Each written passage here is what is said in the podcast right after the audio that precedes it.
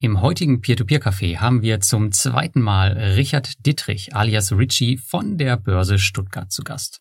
Wie immer unterhalten wir uns am Anfang über Peer-to-Peer-Kredite, aber wenn er dabei ist, geht es natürlich auch um die Kryptowährung. Im Fokus stehen hier die beiden neuen Coins auf Bison und was genau sie eigentlich können, der Kryptomarkt an sich und wir erfahren auch, was Richie von Staking und Lending hält.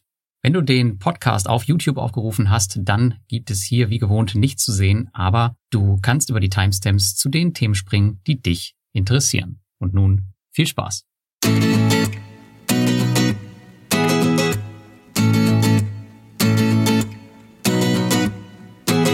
Hallo und herzlich willkommen zum P2P Café Folge 38 mit Thomas Butz und mir Lars Robbel. Hi Thomas, alles frisch? Hallo Lars, natürlich. Und heute haben wir eine Premiere, denn wir haben zum ersten Mal einen Gast zum zweiten Mal im Podcast, und zwar den Richie von der Börse Stuttgart. Moin Richie, alles gut bei dir? Hallo, natürlich. Ich schicke gerade auch mal ein lustiges Foto von mir gerade in eurer Telegram-Gruppe. Haha. Als Bestes habe ich ja froh, dass ich zum zweiten Mal wieder da sein darf. Der erste. Grüße, der erste. geschrieben. Der erste, der zweimal mhm. da sein darf. Uh, also geht euch die Gäste aus oder war es letztes Mal nicht so schlimm? Nee, du hattest so viel erzählt und äh, alle mussten den Podcast in Slow-Mo anhören und dachten mir, heute bremsen wir dich ein. Viel Erfolg. Das äh, wird keine einfache Aufgabe für euch beiden, glaube ich. Ja, ihr hört schon, das wird alles ein bisschen länger heute. Und starten tun wir aber wie immer mit unseren P2P-News, bevor wir zu unserem Gast Richie kommen. Aber Richie, du kannst natürlich auch hier gerne Fragen stellen und mitdiskutieren, wenn du möchtest, aber das wirst du mit Sicherheit Ja, ich bin ja auch ein bisschen unterwegs und habe mich auch ein bisschen von einigen abgewandt und bei einem bin ich immer noch treu. Also auch da, wenn ich was sage, natürlich rein privat, keine Beratung, keine Empfehlung, bla bla. Ihr habt sicher auch noch einen schönen Disclaimer drin. Hau mal rein, ich grätsch einfach dazwischen, wenn ich aussagen will. Disclaimer machen wir immer am Schluss, wenn eh schon alle eingeschlafen sind. Ja, das ist überhaupt doof. Ich mache das am Anfang, da kann keiner behaupten, ich hätte es nicht getan. Deswegen, da bin ich ganz, aber es liegt vielleicht dran, weil bei mir die Compliance-Abteilung im Nacken sitzt und euch nicht. Gut, fangen wir an. Thomas, was, was gab's bei dir? Genau, ich habe ein längeres Interview gemacht mit einem Mitarbeiter von Exporo, dem Leonard. Und zwar hat Exporo ihre Bestandsprojekte ausgegliedert, kann man nicht sagen, aber eine eigene Marke gepackt. Die nennt sich jetzt PropWest. Da drin sammeln sie diese Mietrenditeobjekte, also alle Immobilien, die Miete ausschütten an uns Anleger, quartalsweise. Im Prinzip kennen wir das ja von Reinvest24, nur etwas oder deutlich professioneller gemacht. Aber auch mit deutlich äh, niedrigerer Rendite am Ende, ne? Ja, das am Ende, das ist ein gutes Thema, das weiß man nicht. Also ob wir wirklich eine deutlich niedere sehen, weiß ich nicht. Aber die momentane Ausschüttung, sozusagen jetzt aktuell, ist bei 4,2 Prozent im Schnitt. Das ist schon ja, einen guten Schluck weniger. Und mhm. erst nach den zehn Jahren, das sind ja das Anleihen verpackt, äh, weiß, dass du jetzt bei dem Wort Anleihen nicht sofort mehr einschläfst. Du hast ja eine, ne? Ich habe jetzt eine, ja, aber es war ein Krampf, die zu kriegen. Ähm, ich werde es nicht nochmal machen. Kann man ja nachher, kannst ja nachher verraten. Auf jeden Fall, nach zehn Jahren wird dies aufgelöst und das Objekt verkauft oder kann verkauft werden und dann gibt's einen 80-prozentigen Anteil davon, von dem Überschuss an die Anleger und 20 Prozent erhalten sie selber zurück. Also da kann nochmal ein guter Schluck kommen, wenn die Immobilienpreise sich weiter so entwickeln. Mhm. Und nochmal zum Verständnis, also PropWest hieß das und das, das gehört zu Exporo, ja? Das heißt, die haben jetzt nur ihre Mietsparte irgendwie ausgelagert in eigene Plattform. Genau, früher war das Exporo Bestand, ne? Und äh, eigentlich ist es nur alter Wein in neuen Schläuchen, habe ich gedacht, aber da hängt noch ein bisschen mehr dran. Die haben ja vor, eine Plattform aufzuziehen, wo sie nicht nur ihre eigene Projekte hinpacken, sondern halt auch andere drauflassen. Patricia AG ist jetzt da gerade unterwegs und im Prinzip solche Asset Manager, die Immobilien haben, die vermietet sind und eine ordentliche Rendite auswerfen, die sollen da das draufpacken dürfen. Mhm. Und du kannst dann, dann halt die eigenen, die einzelnen Objekte picken oder mittlerweile braucht man das ja, so einen kleinen Sparplan abschließen. Okay.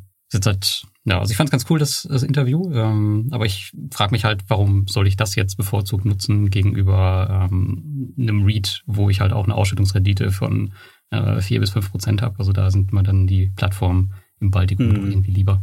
Du kriegst halt keinen deutschen Read, der in so ein breites ja, Investment hat. in Deutschland gibt's halt das nur eine Handvoll, ja. da hast du so ein paar Shoppingcenter und so und du hast es ja in Form eigentlich eher einer Aktie. Bei dem, das kannst du eher mit einem offenen Immobilienfonds vergleichen, die ist ja so, ja meine Generation, ne, so 50 plus noch kennt von früher, wo es noch richtig Rendite gab. Mittlerweile haben die ja auch nur eine Rendite von ein, zwei Prozent und ordentlich Ausgabeaufschlag, ein hohes Tear und so. Und da sind sie schon konkurrenzfähig zu dem Ganzen. Also um nicht zu sagen, da sind sie deutlich günstiger im Vergleich zu offenen Immobilienfonds. Mhm. Meine Frage, jetzt habe ich mal dazwischen gerätschen. Habt ihr nicht mhm. ein bisschen Angst, dass die Amis sich nicht irgendwie einig werden und wir einen großen Shutdown haben werden und da die Zinsen und die Investitionen da irgendwo wirklich in die Höhe schießen und die ganzen Dinger dann vielleicht auch mal gerade im Read-Bereich nicht ganz so gut laufen könnten? Oder freut dich da drauf? Naja, man sieht das ja jetzt schon ganz gut an den, äh, an den Zahlen im letzten Monat, dass die ganz schön abgestraft wurden. Ähm, ich glaube, das war so neben den Kryptos mein schlechtestes Investment im September. Mhm. Ähm, man merkt da schon eine Unsicherheit, aber gut, das bietet natürlich auch wieder ein paar Chancen. Und Liquidität hat ja. Deswegen diversifizieren, genau. deswegen eben nicht alles in REITs stecken. Deswegen ist es halt auch für mich ein kleiner Teil meiner Immobilien, ja, Portfolio-Asset-Geschichte. Also ich zähle es auch gar nicht so zu P2P-Krediten, sondern ich zähle es halt zu dem Immobilienklumpen. Ne? Also natürlich, hm. Exporo sagt, 30 Prozent Immobilien soll man im Portfolio haben. Mir reichen 10 bis 15 Prozent. Ne? Dann hat man ja vielleicht noch eine eigene Immobilie oder so, wo man drin wohnt. Die muss ja irgendwie ein bisschen auch mit reinrechnen. Da möchte ich auch keinen allzu großen Klumpen. Mhm. Also cool fände ich halt, also du bist halt nur auf Deutschland fokussiert, ja. Also fände es halt ganz cool, wenn man jetzt irgendwie zumindest europaweit irgendwie äh, investieren könnte, aber das ist ja auch nicht der Fall. Ja, die haben mittlerweile skandinavische Projekte, die haben ja auch expandiert. Ähm, ah, okay. Holland mhm. gibt's auch drin und fangen jetzt auch Richtung Frankreich. Ne? Die, die verbrennen ja noch richtig Geld, die Exporo AG, hat ja auch gut Geld gekriegt und die müssen natürlich wachsen wie blöd. Ne? Und erkennen ja auch, dass es Konkurrenz gibt, hast du ja gehört. Ja, ich war ganz überrascht, äh, dass die Estate Guru tatsächlich als Konkurrenz in Deutschland schon sehen. Also das äh, spricht ja schon Bände. Ich meine, die sind ja erst ein paar Monate da, aber scheinbar wurden die da schon wahrgenommen. Ich meine, gut, bei den Zinsen, die sie bieten, ist ja auch kein Wunder. Ja, also das ähm, fand ich auch erstaunlich. Reinvest24 kannte er nicht, das habe ich ihn auch gefragt. Also das war ihm neu, habe ich ihm dann noch äh, ein bisschen erzählt davon, dass er da eventuell eine Mini-Konkurrenz haben, aber außer Eberswalde haben wir ja auch noch nichts Neues gesehen in Deutschland. Ich wollte gerade sagen, die haben ja nur diesen abgeranzten Puff in Eberswalde. oh, das muss ich jetzt rausschneiden, verdammt. Gut, ja, das ist das Problem mit der Live-Sendung. Ja, ja, nee, also von daher war für mich okay. Ich denke, ähm, ein bisschen weiter investiere ich schon, aber ich habe ja schon ein größeres Portfolio, habe 20 von den Projekten eingesammelt. Man konnte die halt anfangs nur für ein Tausender ähm, ins Portfolio nehmen. Das tat mir, also da habe ich nicht so viele, weil das finde ich einfach zu viel. Das wäre dann auch wieder ein zu großer Klumpen. Die haben jetzt auch so eine digitale Token auf der Blockchain. Ich glaube, Ethereum ist da hinten dran und ähm, da konnte man runter bis auf 50 oder 100 Euro und jetzt wieder bei 500. Damit war es okay, auch mal so ein paar Projekte reinzunehmen. Mal gucken. In Zukunft eher weniger, weil ich habe mit 20 fühle ich mich schon sehr gut aufgestellt. Okay. Ja. Jo, das war so mein, mein großes äh, Interview des Monats. Ja, auf jeden Fall super interessant. Ja, bei mir, ähm, ich war ja in Russland und bin jetzt wieder zu Hause. Ich habe ähm, zwei Wochen bei Robocash verbracht und zwar in drei verschiedenen Orten in Russland in äh, Kemerovo Novosibirsk. Die beiden Orte sind in Sibirien und dann war ich noch zum Schluss in Moskau. Ähm, es war einfach nötig, weil die Robocash Group extrem groß und verstreut ist. Sie haben knapp 1700 Mitarbeiter. Und deswegen hätte es jetzt keinen Sinn gemacht, irgendwie an einem Ort die ganze Zeit zu bleiben. Und äh, ja, um sich ein Gesamtbild zu verschaffen, musste man da ein bisschen rumreisen. Also ich habe wieder ein, kann man sagen, komplett ähm, anderes Team kennengelernt. Während man jetzt äh, ich habe ja schon Mintos besucht und Bondora, da ist es, ähm, ich würde fast sagen, die sind so ein bisschen arrogant schon in ihrer ähm, Stellung, was die da so treiben. Und die Russen waren extrem, fand ich stolz auf ihr Projekt, was sie da aufgebaut haben, super sympathisch. Das war so ein Mix aus Professionalität und Sympathie. Mhm. Also die haben jetzt nicht wirklich was versteckt. Ähm, war eine ganz lustige Runde. Und auf der anderen Seite waren sie halt auch extrem zugänglich, abgesehen von Moskau. Aber ich habe mir halt sagen lassen, dass die dass die Russen in Moskau nochmal ein ganz, ganz anderer Schlag Russen sind. Also die sind da halt, naja, sehr viel distanzierter. Und das hat man tatsächlich auch beim Team gemerkt. Also da äh, wurde ich jetzt nicht so aufgenommen wie jetzt beispielsweise in Novosibirsk, wo alles noch so ein bisschen äh, ruppiger und rustikaler zugeht. Es war auch ähm, ganz cool zu sehen, dass es da auch so im Land die Unterschiede gibt. Und ja, die ersten Inhalte und Videos dazu, ähm, die kommen, schätze ich, in zwei Wochen. Also ich habe da extrem viel Videos gemacht, aber es muss halt alles geschnitten werden. Ähm, ja, als Fazit äh, für mich war es auf jeden Fall eine sehr, sehr beeindruckende Reise. Ich glaube, so wird auch die Reise sein zu einer P2P-Plattform, die mir, glaube ich, am längsten im Gedächtnis bleiben wird, weil man halt jetzt bei Robocash nicht wirklich sehen kann, was da so hintersteckt. Ich meine, ihr kennt ja, also ich weiß nicht, ob Richie, ob du das kennst, aber ähm, Thomas, du kennst ja mhm. diese, diese, diese Plattform, wo man einfach jetzt nicht viel sehen kann. Also man sieht jetzt nicht, dass da ein Unternehmen mit 1700 Mitarbeitern hintersteckt und da, äh, weiß ich nicht, die haben jetzt, glaube ich, ein Nettogewinnziel von 45 Millionen dieses, dieses Jahr. Das ist schon ziemlich ordentlich für so eine P2P-Bude. Und mal schauen, wo es da so hingeht. Und ja, ich habe mein Investment auch ein bisschen aufgestockt, werdet ihr dann im Quartalsbericht am Wochenende sehen. Ähm, ja, schau mal, wo da die Reise hingeht. Hast dich quasi dort so richtig schön einlullen lassen, ne? Ähm, weiß ich nicht.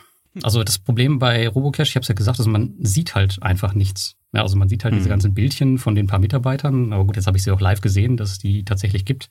Und ähm, ein Thema war ja auch LinkedIn beispielsweise. Also man sieht ja von diesen 1700 mhm. Mitarbeitern ja, ja. irgendwie, weiß ich nicht, 50 auf LinkedIn. Und das liegt einfach daran, dass die Russen halt einfach kein LinkedIn nutzen. Ähm, ja, aber die Mitarbeiter existieren. Ich habe gesehen, wie die arbeiten und vor allem von dem CEO war ich ziemlich beeindruckt, muss ich sagen. Das ist so ein, so ein riesiger sibirischer Bär, zwei Meter groß. Und ähm, ja, der ist halt im Kreditgeschäft, seit er 18 ist, ist der, der hat, ich habe sagen lassen, der hat seinen ersten Kredit sogar äh, selbst eintreiben müssen, weil der erste Kredit von Robocash ist nämlich verloren gegangen und den hat er selbst eintreiben müssen. Auch eine ziemlich coole Story. Noch zwei, zwei mitgenommen und hingefahren. Riesiger Bär. Ich glaube, wenn er zwei Meter groß ist, dann braucht er das nicht, wenn er auch so breit ist. Ja, es ist auf jeden Fall ja, schon, schon ganz cool. Ähm, ja, mal gucken. Aber das, das, also das einzig Coole an Robocash, was wirklich auch ganz nett ist fürs Investment, ist halt, dass man ähm, sehr, sehr transparent in die Zahlen gucken kann. Und die veröffentlichen die ja auch fast, ich weiß gar nicht ob monatlich, aber zumindest quartalsweise. Ja. Das finde ich sehr, sehr gut. Ähm, ist jetzt kein Vergleich zu beispielsweise Crowdestor. Also da musste man ja damals, als man eingestiegen ist, wirklich hoffen, dass sich die Firma gut entwickelt. Ähm, heute wissen wir alle, das ist nicht der Fall gewesen. Aber bei Robocash haben wir halt schon äh, die Sache, gut, die haben halt schon ein profitables Unternehmen. Das wird wahrscheinlich auch jetzt in nächster Zeit erstmal noch so bleiben. Was ist mit ihrem Börsengang? Kommt er noch? Ähm, ja, der soll kommen, aber ähm, die sind sich noch nicht klar, erstmal, wo sie den machen wollen. Also die sind da wohl noch am Verhandeln. Es war ja Australien irgendwie mhm. im Gespräch. Äh, Singapur ist jetzt wohl auch im Gespräch, weil die sitzen ja in Singapur mit der, ähm, mit der Gruppe als, als Firmensitz. Mhm. Äh, ja, aber ich glaube, also man hat jetzt auch keinen Termin gesagt, aber der Chef meinte, es würde ihn wundern, wenn er in ähm, vier bis fünf Jahren jetzt noch nicht börsennotiert wäre. Spannend, ja. Ja, ich kann mich noch erinnern, die ersten Zeit, wo ich dir erzählt habe, ich habe beim Robo investiert und du so Augenbrauen hochzieh, aha. Ja gut, aber das ist halt, also in der Außendarstellung sind die halt echt einfach scheiße, muss man sagen. Ne? Also die können, ja, können das halt nicht, wie es jetzt vielleicht ein, ein Reinvest für die vor kann, die jetzt, äh, die jetzt halt wirklich da echt viel machen oder ein Mintos oder ein Pandora. Ja, da sind sie halt nicht so gut drin einfach. Aber haben relativ früh schon ihren Geschäftsbericht. Ich meine, der sah jetzt auch nicht so toll aus, also was so die Optik anging, aber dann, da waren sie relativ bald dabei. So, ich glaube, vor einigen anderen. Die Gruppe selber? Ja. Mhm. Ja, ja, ja, das stimmt. Ja. Gut. Schön, dann würde ich sagen, schwenken wir zu Richie über, bevor wir zu viel plaudern, weil Richie hat einiges mitgebracht. Ja, und danach ja. heißt es wegen mir, haben wir die ganze Zeit zu lange überzogen, ist klar. Mhm. genau, zu Robocash kommt ja auch noch genug, deswegen ähm, sprechen wir jetzt mal über Richie, genau, und seine Themen. Komm ganz kurz, Richie, stell dich mal vor, so in, in zwei Sätzen. Oh, na, danke schön. Äh, ja, mein Name ist Richard Dietrich, ich bin jetzt seit 01.01.2001 an der Börse beschäftigt, habe damals erstmal ähm, unter der Handelsüberwachungsstelle die, das Beschwerdemanagement aufgebaut, das heißt einfach Kunden, die an der Börse irgendwie scheinbar was schiefgelaufen ist, haben sich bei uns gemeldet, war eine harte Schule, wir hatten festgestellt, was macht eigentlich die Börse wirklich falsch? Wo sind die Fehler bei den Banken? Und dann auch ganz häufig, was machen eigentlich die Anleger falsch, weil sie einfach falsche Annahmen für Börsenhandel haben. Und als man dann schön brav das Ganze geduldig erklärt hat, sich immer schön anschreien hat lassen, hat man halt festgestellt, okay, das mit dem Erklären funktioniert scheinbar ganz gut. Dann kam es Seminare, Messen, wo man dabei war und so weiter und so fort. Ähm, aktuell habe ich die Personalverantwortung abgegeben und kann mich wirklich voll auf diese Arbeit konzentrieren und wurde dann irgendwann mal auch bei YouTube vor die Kamera geschubst, wo ich nie hin wollte. Und gerade jetzt in der Corona-Zeit war natürlich die digitale Kommunikation noch viel, viel verstärkter. Und ich äh, halte jetzt den tollen Titel Chief Customer Experience Officer auf meiner Visitenkarte fest äh, was einfach heißen soll, zum einen, also ich bin halt überall da, wo die Kunden irgendwo einen Belang haben am Außenauftritt, aber auch bei Projekten intern. Immer wenn wir neue Sachen entwickeln, wenn neue Ideen mhm. aufkommen, mache halt ich so das Sprachrohr von den Kunden zu den Kunden und äh, bin auch ein bisschen so für die ganze äh, Blogger-Kommunikation auch zuständig, was eher so schon fast ein Hobby ist und nicht unbedingt Beruf, das darf ich gar nicht sagen. Ich hoffe, mein Chef hört sowas ja nicht. Äh, und dementsprechend eigentlich so der Vertreter der Börse. Mit äh, P2P bin ich auch seit, oh, ich habe gerade nachgeguckt, ich glaube seit 2016 schon unterwegs und die ersten Bitcoin und Ethereum habe ich 2017 gekauft, also auch da äh, nur über Sachen sprechen, wo auch selber sein eigenes Geld reingepackt hat und nicht irgendwie was Erlesenes von sich geben, so wirklich Erlebtes. Da musst du ja eigentlich gar nicht mehr arbeiten, oder? Ja, das Dumme ist halt nur, man hat das ja ein Haus gebaut, Betongold ist halt nicht so äh, effektiv und vor allem will das keiner in Stückchenweisen haben. Das musst du immer ganz oder gar nicht abgeben. Also ihr habt mich noch weicher an der Backe, vielleicht kommen sie sogar noch ein drittes Mal. Also das ist eine Warnung. Aber ja, die Erträge ja, sind ganz gut. Also ich habe jetzt, ich habe jetzt erst seit 2015 wieder langfristig die Möglichkeit, ein paar Beträge zur Seite zu legen. Ich kann nur sagen, wenn du ein Haus finanzierst, dann finanzierst du es erstmal, dass es weh tut, weil man hofft, dass in der Laufe der Zeit dieses Gehalt irgendwo so ein bisschen mitläuft. Und bei meiner Frau lief es dann auch ganz gut und dementsprechend haben wir erst seit 2015 wirklich die Chancen. Und ich meine, die Performance langfristig haut halt die Kryptoszene extrem nach oben. Aber auch Aktien und ETFs laufen recht gut. Und auch im P2B-Bereich, naja, okay, lief schon mal schöner, aber es funktioniert auch noch. Man muss aber auch sagen, du bist ja auch ein ganz schöner Lebemann, ne? Also du sparst ja auch nicht unbedingt dein Geld, wenn ich mir jetzt deinen Grill anschaue und so. Ja, immer das äh, Punkt, mit wem vergleiche ich das? Wenn ich so einen Geizgamme wie dich habe, der mich ja vorher darüber gescherzt, dass du dein C64 immer noch bedienen würdest, wenn da Windows drauf laufen würde. Also ja, ich, ich, ich bin jetzt nicht der YOLO, you only live once, also ich möchte auch für das Alter vorsagen und habe ich ganz klare Ziele, aber man weiß halt nicht, wann einfach mal der Stecker gezogen wird und wenn ich dann mit 55 hohem Blutdruck plötzlich am Boden liege und nicht mehr zu mir komme, bringt das ganze gesparte Geld nichts. Und irgendwo so ein mhm. Mittelweg, finde ich für mich persönlich, so meine Lebensanstellung, muss man gehen, man muss sich was gönnen, man kann aber auch mal äh, einen ruhigen haben und muss nicht extrem, also das äh, Extremste, ich gehe dafür zum Beispiel so gut wie nie essen. Du sagst einen riesen Grill, wer will, kann bei mir auf Instagram vorbeischauen, da sieht man Lars auf meinem Grill stehen, den könnte ich fast ganz reinlegen, den kleinen Kerl. Aber muss halt sagen, dafür gehe ich als Beispiel nie so gut, also ich war in zwei Jahren, glaube ich, einmal essen auswärts, weil ich einfach gern daheim koche. Das ist für mich einem schönen Arbeitsalltag einfach entspannt und dann spare ich auf dem Weg halt ein bisschen Kohle. Aber ansonsten ja, äh, geben und nehmen in beide Richtungen. Dann lass uns mal die Kurve zu deinem Portfolio finden, zu deinem P2P-Portfolio. So ein kleines Update zum letzten Mal. Ich weiß, dass da auch nur wenig unterwegs warst. Ja, also ich habe äh, definitiv bei Bodora richtige Brüchlandung hingelegt, wie so häufig. Am Anfang lief's gut und dann kommen halt die äh, langfristigen Kredite, wo irgendwo die ganzen Zahlungsanfälle sich mehren und mehren und mehren und unterm Strich jeden Monat eigentlich Minus, also mehr Ausstände nicht reinkommen, als was reingekommen ist, anfällt, macht natürlich wenig Spaß. Ähm, bei Mintos lief es eigentlich ganz gut. Ich habe ein paar Ausfälle, die kommen stückchenweise langsam wieder zurück. Aber das große Vertrauen ist bisher mir einfach nicht mehr da zurückgekommen.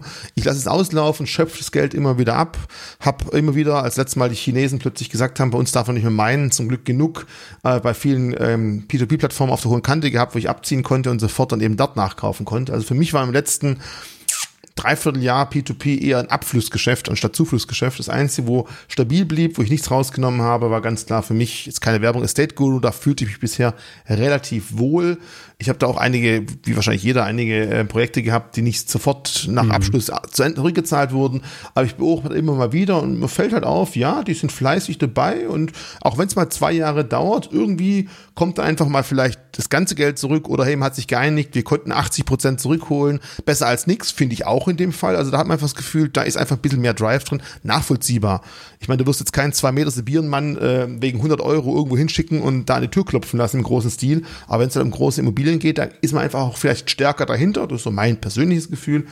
Und darum habe ich da noch einiges liegen. Und bei Pandora versuche ich immer brav meine 400 Euro im Monat dort reinzupacken. Einfach da noch ein bisschen verständlicherweise kein Geldmarktersatz, immer noch mit einem Risiko, aber halt doch relativ flexibel und ähm, dann nehme ich Go and Grow noch mit. Mhm. Bei Mintos hast du jetzt nicht wieder Vertrauen in sie gefasst, jetzt wo sie reguliert sind und so? Würdest du sagen, okay, ich versuch's nochmal oder ist Mintos für dich komplett gestorben? Also ich, wie gesagt, ich habe immer noch einiges dort liegen, aber nicht die riesengroße Beträge. Aber ich muss auch sagen, die neuen Kredite, die angeboten werden, klar natürlich bei der jetzigen Zinsumfeldlage, Kredit und Risiko hängt immer stark zusammen.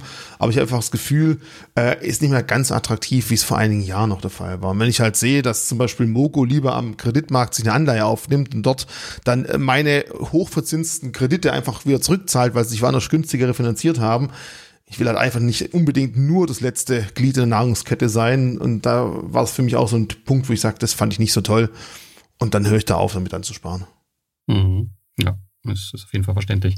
Ähm, bevor wir weitergehen, wir haben noch zwei Fragen aus der Community. Ähm, der Hadi fragt, wie groß dein P2P-Anteil am liquiden Vermögen ist. Ich rufe mal gleich mein Portfolio-Performance auf. Okay, bis das auf ist, kannst du was anderes beantworten. Und zwar, würdest du P2P als Anlageklasse sehen? Ja, klar. Das Eigenständige? Das ist für mich eine, Unterkla ist eine, eine Unterklasse mit zu einem Anleihenmarkt, aber es ist für mich eine eigene ständige, anständige äh, Anlageklasse, weil man ganz klar sagen muss, da herrschen andere Regeln, andere Regulatorien. Äh, man muss noch viel stärker auf die Aufteilung achten. Also für mich ist es eine eigene Klasse neben eigentlichen Anleihen auch, fremdfinanziert, aber eben nicht Anleihen, sondern eine eigene Unterklasse für mich persönlich. Mhm. So, mein P2P-Bereich ist jetzt bei immer noch 6,5 Prozent. Letztes Mal waren wir sogar im zweistelligen Bereich, Lars. Kannst du dich vielleicht erinnern? Mhm. Ich äh, jetzt sind wir bei 6,48. aber immer noch spürbar. Gut. Ja, ja, das ist durchaus. Ja, aber äh, ist nicht unbedingt der Performance-Treiber. Aber dann verrat uns mal, wie hoch dein Kryptoanteil ist. Äh, der hat sich aufgrund der extremen Bewegung in Kryptos eines der wenigen Sachen, ihr merkt, ich muss mich ausholen, was halte mich für wahnsinnig, ist es für mich ein Punkt, den ich von Anfang an aufgesetzt habe, niemals rebalancen wollte und auch nie getan habe. Ich habe bei Tiefständen immer wieder nachgekauft und noch nie was verkauft und deswegen bin ich jetzt bei äh, 40 Prozent. Das heißt, ja, dann ja fast ein Kleinwagen. Volatilität so in einer schlechten Woche, ne? Äh, ja, ja, durchaus. Also es kann mhm. manchmal schon äh, wirklich schmerzen, wenn man da drauf guckt und der Markt mal sag ich mal, 10.000 Euro, äh, Euro im Bitcoin ver, ver, verbläst und man denkt, verdammt, die Altcoins, die sonst noch da drin liegen, die hat's auch nicht arg viel besser erwischt. Aber langfristig habe ich halt doch ähm, erlebt, es läuft wirklich für mich persönlich gut. Ich habe mir immer ein Vertrauen. Ich habe nur Coins reingelegt, von denen ich auch einen Anwendungsfall, Use Case sehe. Und natürlich wichtig, das nur kaufen, weil man denkt, vielleicht steigt es mal auf 100.000 Euro äh, und sofort kalte Füße kriegen, wenn der Markt einbricht, dann bitte ganz die Finger davon lassen. Also wirklich sich damit beschäftigen und Vertrauen fassen. Aber ja, die Schwankungen tun wirklich häufig weh, machen aber auch manchmal natürlich auch unglaublich Spaß. Geht halt, das, die Tür geht in beide Richtungen auf. Mhm. Aber du bist ja langsam da reingewachsen, ja. Also ich verfolge die gleiche Strategie. Also ich habe mein äh, Portfolio auch nie ähm, irgendwie gerebalanced und ich bin jetzt bei 15, 16 Prozent irgendwas rum. Und ich habe auch angefangen bei 2, 3. Das heißt, man wächst da ja sozusagen rein und man hat ja äh, aktiv die Entscheidung getroffen, okay, man macht nichts daran und dann ist es, glaube ich, okay. Oder man macht aktiv was, indem man einfach immer wieder nachkauft. Ich habe zum Beispiel das letzte Mal im größeren Stil nachgekauft, ich glaube vor acht Wochen, irgendwo Ethereum bei 1550 Euro, Bitcoin bei 25.500 Euro. Glück gehabt in dem Fall. Ich habe auch davor schon bei höheren Beträgen nachgekauft, du findest nie einen Tiefpunkt. Also da gehe ich einfach vor, wenn ich das Gefühl habe, der Markt korrigiert sich und dann in die Korrektur immer wieder kleinere Positionen, gerade wie erwähnt aus dem P2P-Bereich abgezogen, immer wieder nachgekauft, weil du findest nie den richtigen Tiefpunkt. Du musst halt selber äh, für dich selber festmachen, lohnt sich jetzt oder ist einfach nur ein Panikverkauf oder ist am Gesamtsystem irgendwas komplett in der Schieflage und das Vertrauen in insgesamt diese Asset-Klasse geht verloren. Das war bei bisher noch nie der Fall. Und darum ähm, auch da wieder mal nachkaufen. Das führt natürlich auch dazu, dass die Verschiebung nach oben ziemlich heftig sein kann. Siehst du, bei mir ging's Market Timing voll in die Hose. Ich habe als der, die letzte Meldung zu China verbietet Kryptohandel gedacht, oh, schnell raus und dann ein bisschen warten und wieder rein. Oh mein Gott. Mhm. Ja, Am Tiefpunkt ja verkauft und äh, jetzt habe ich so ein bisschen nach und nach wieder aufgebaut. Und, äh, ich also ich sag mal, ja, die, die Nachricht wäre extrem schlimm gewesen, wenn wir mit Evergrande nicht davor schon mal einen Aderlass gesehen hatten von 10.000 mhm. äh, US-Dollar im Bitcoin-Preis, dann hätte sicherlich dieser Verbot, da können wir nachher drüber sprechen, das finde ich ein interessantes Thema, sicherlich viel stärkere Auswirkungen gehabt, aber da kurz davor schon eine andere Hiobsbotschaft da war und die richtig Luft rausgelassen hat, wurde es einfach vom Markt wesentlich lockerer aufgenommen. Habe ich gemerkt, ja. Entschuldigung, wir könnten noch ein bisschen Salz in die Wunde reiben. Lass uns mehr äh, ja. Ne, dafür habe ich ja jetzt auch, um den Übergang ne, zu eurer tollen App zu finden, dafür habe ich jetzt aber auch mal zwei Limits eingestellt, ne, mit zehn Prozent unter meinem Verkaufspreis, mhm.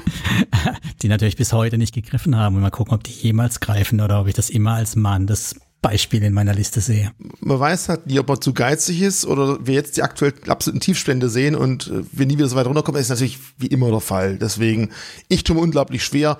Aussteigen ist einfach, einen richtigen Einstiegszeitpunkt wieder zu finden. Nee, ich bin ähm, nicht komplett ausgestiegen. Das war nur ein Teil. Ah, okay. Nee, ja, gut, nur, okay. nur, ein Teil. Glück gehabt. Ja, trotzdem ist ärgerlich. Schmerz trotzdem, ja. Also es war ja auch kein, es war ja auch kein Panikausstieg von wegen, ich will raus, sondern eher, ich bin schlau, ne? Du hast gedacht, ja, aber schlau. das Problem ist, Natürlich manchmal sind andere gedacht, einfach schlau. schlauer. Ja, ja, nee, also von daher Market Timing. Ich habe jetzt übrigens, ich habe jetzt übrigens auch mal ein Telegram aufgemacht, wenn es okay ist und sehe gerade selber die Fragen, weil gerade einer fragt, was meine Frau zu meinen Investitionen sagt. Ah, perfekt, ähm, ja wenn, wenn ich darf, dann kann ich noch was dazu sagen, weil für mich ist es extrem wichtig. Also ich habe früh mit meiner Frau immer wieder gestritten, nicht wegen Anlagen, sondern da kamen am Tag fünf Pakete. Lars kennt auch meine Frau, die kann auch steck, einstecken und austeilen. Und irgendwann gesagt, Mensch, die ganze Kohle hier, was machen wir damit? Und die hat gedacht, wir hätten Geldsorgen. Und ich habe mir gedacht, verdammt nochmal, warum bestellt die so viel? Weil von den fünf Paketen hat sie vier wieder weggetragen. Ich habe es gar nicht mitbekommen. Und irgendwann sind wir darauf geeinigt, wir haben ein gemeinsames Einkommen, wir haben ein gemeinsames Konto und jeder kriegt davon x Prozent Taschengeld. Und dann kann man machen, was man will. Sich zum Beispiel einen Grill kaufen, Schminke, Pakete, was auch immer. Taschengeld geklärt. Und wenn es um Geldanlagen geht, ist es ganz klar so, wir haben so eine Art, ja, Investitionsausschuss. Das heißt, ich erkläre meiner Frau, was und wann und warum, mit welchem Use Case wir, ich kaufen würde. Und sie muss dann auch mit zustimmen, sagen, ja, versteht sie, oder sagt, nee, entweder ich muss es besser erklären oder es wird, wird nichts. Also es gehört wirklich äh, beide dazu, um da wirklich die Investition zu tätigen, weil es ja auch für uns so beider Alter irgendwann mal ist. Also das finde ich ganz wichtig, dass man in der Beziehung über Geld spricht. Und äh, wenn es vor allem das gemeinsame Geld ist, gehört es ganz klar dazu, dass man sich da austauscht. Und es läuft bisher wirklich, also bisher, es läuft sehr, sehr gut. Es macht auch Spaß, sich auch mal in der Beziehung nicht eben nur jetzt gerade über Baby und Co. zu unterhalten, sondern auch mal über Finanzen, äh, würde ich auf jeden Fall jedem raten, es auch zu tun. Deine Frau ist keine Beamtin, oder? Nee. Ja. Dann, dann, müsst, dann müsstest du dich nicht über Geld unterhalten im Alter. Ja, das, sagen, nee, das ist bei uns so. Nicht. Also wir machen das anders. Meine Frau interessiert das Thema auch nicht. Und die Verteilung ist mal ganz klar, dass bei mir Bitcoin und Ethereum die zwei Hauptpositionen ausmachen.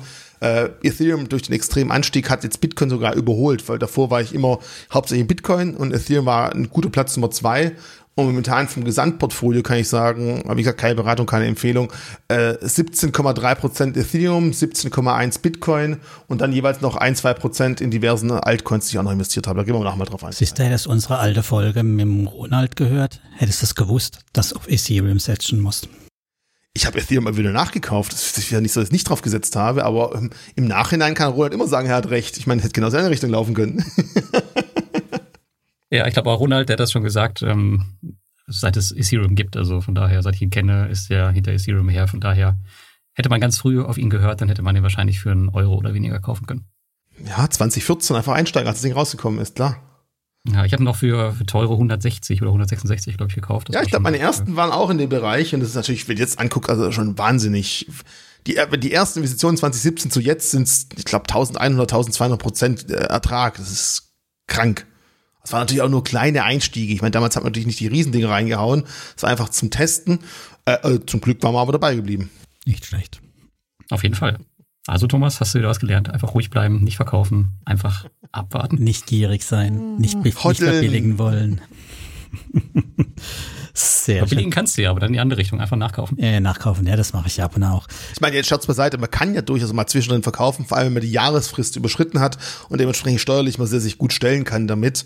Äh, ich, ich habe zum Beispiel letztes Mal 2017, Ende 2017, Anfang 18 von vielen Freunden gehört die Frage, hey Richie, lohnt sich jetzt noch? Und klare Aussage war, nee, ist viel zu teuer, aber ich Depp habe halt selber auch nicht verkauft. Also es gibt Situationen, wo man einfach das Gefühl hat, der Markt ist schon ziemlich überheizt und wenn man sich traut, kann man dann auch mal versuchen, Markttiming zu machen. Manchmal klappt's, man darf aber nicht traurig sein, wenn es halt nicht funktioniert. Mm, nein, das kriege ich auch verarbeitet. Das ist ja bei oh. mir keine Riesenbeträge. Sollen wir drüber so, reden? Komm, sag doch was. Bei mir ist es alles einstellige Prozente vom Portfolio, weißt du, bei mir ist es alles. Es auf die Größe des Portfolios an. Ja, trotzdem. Nein.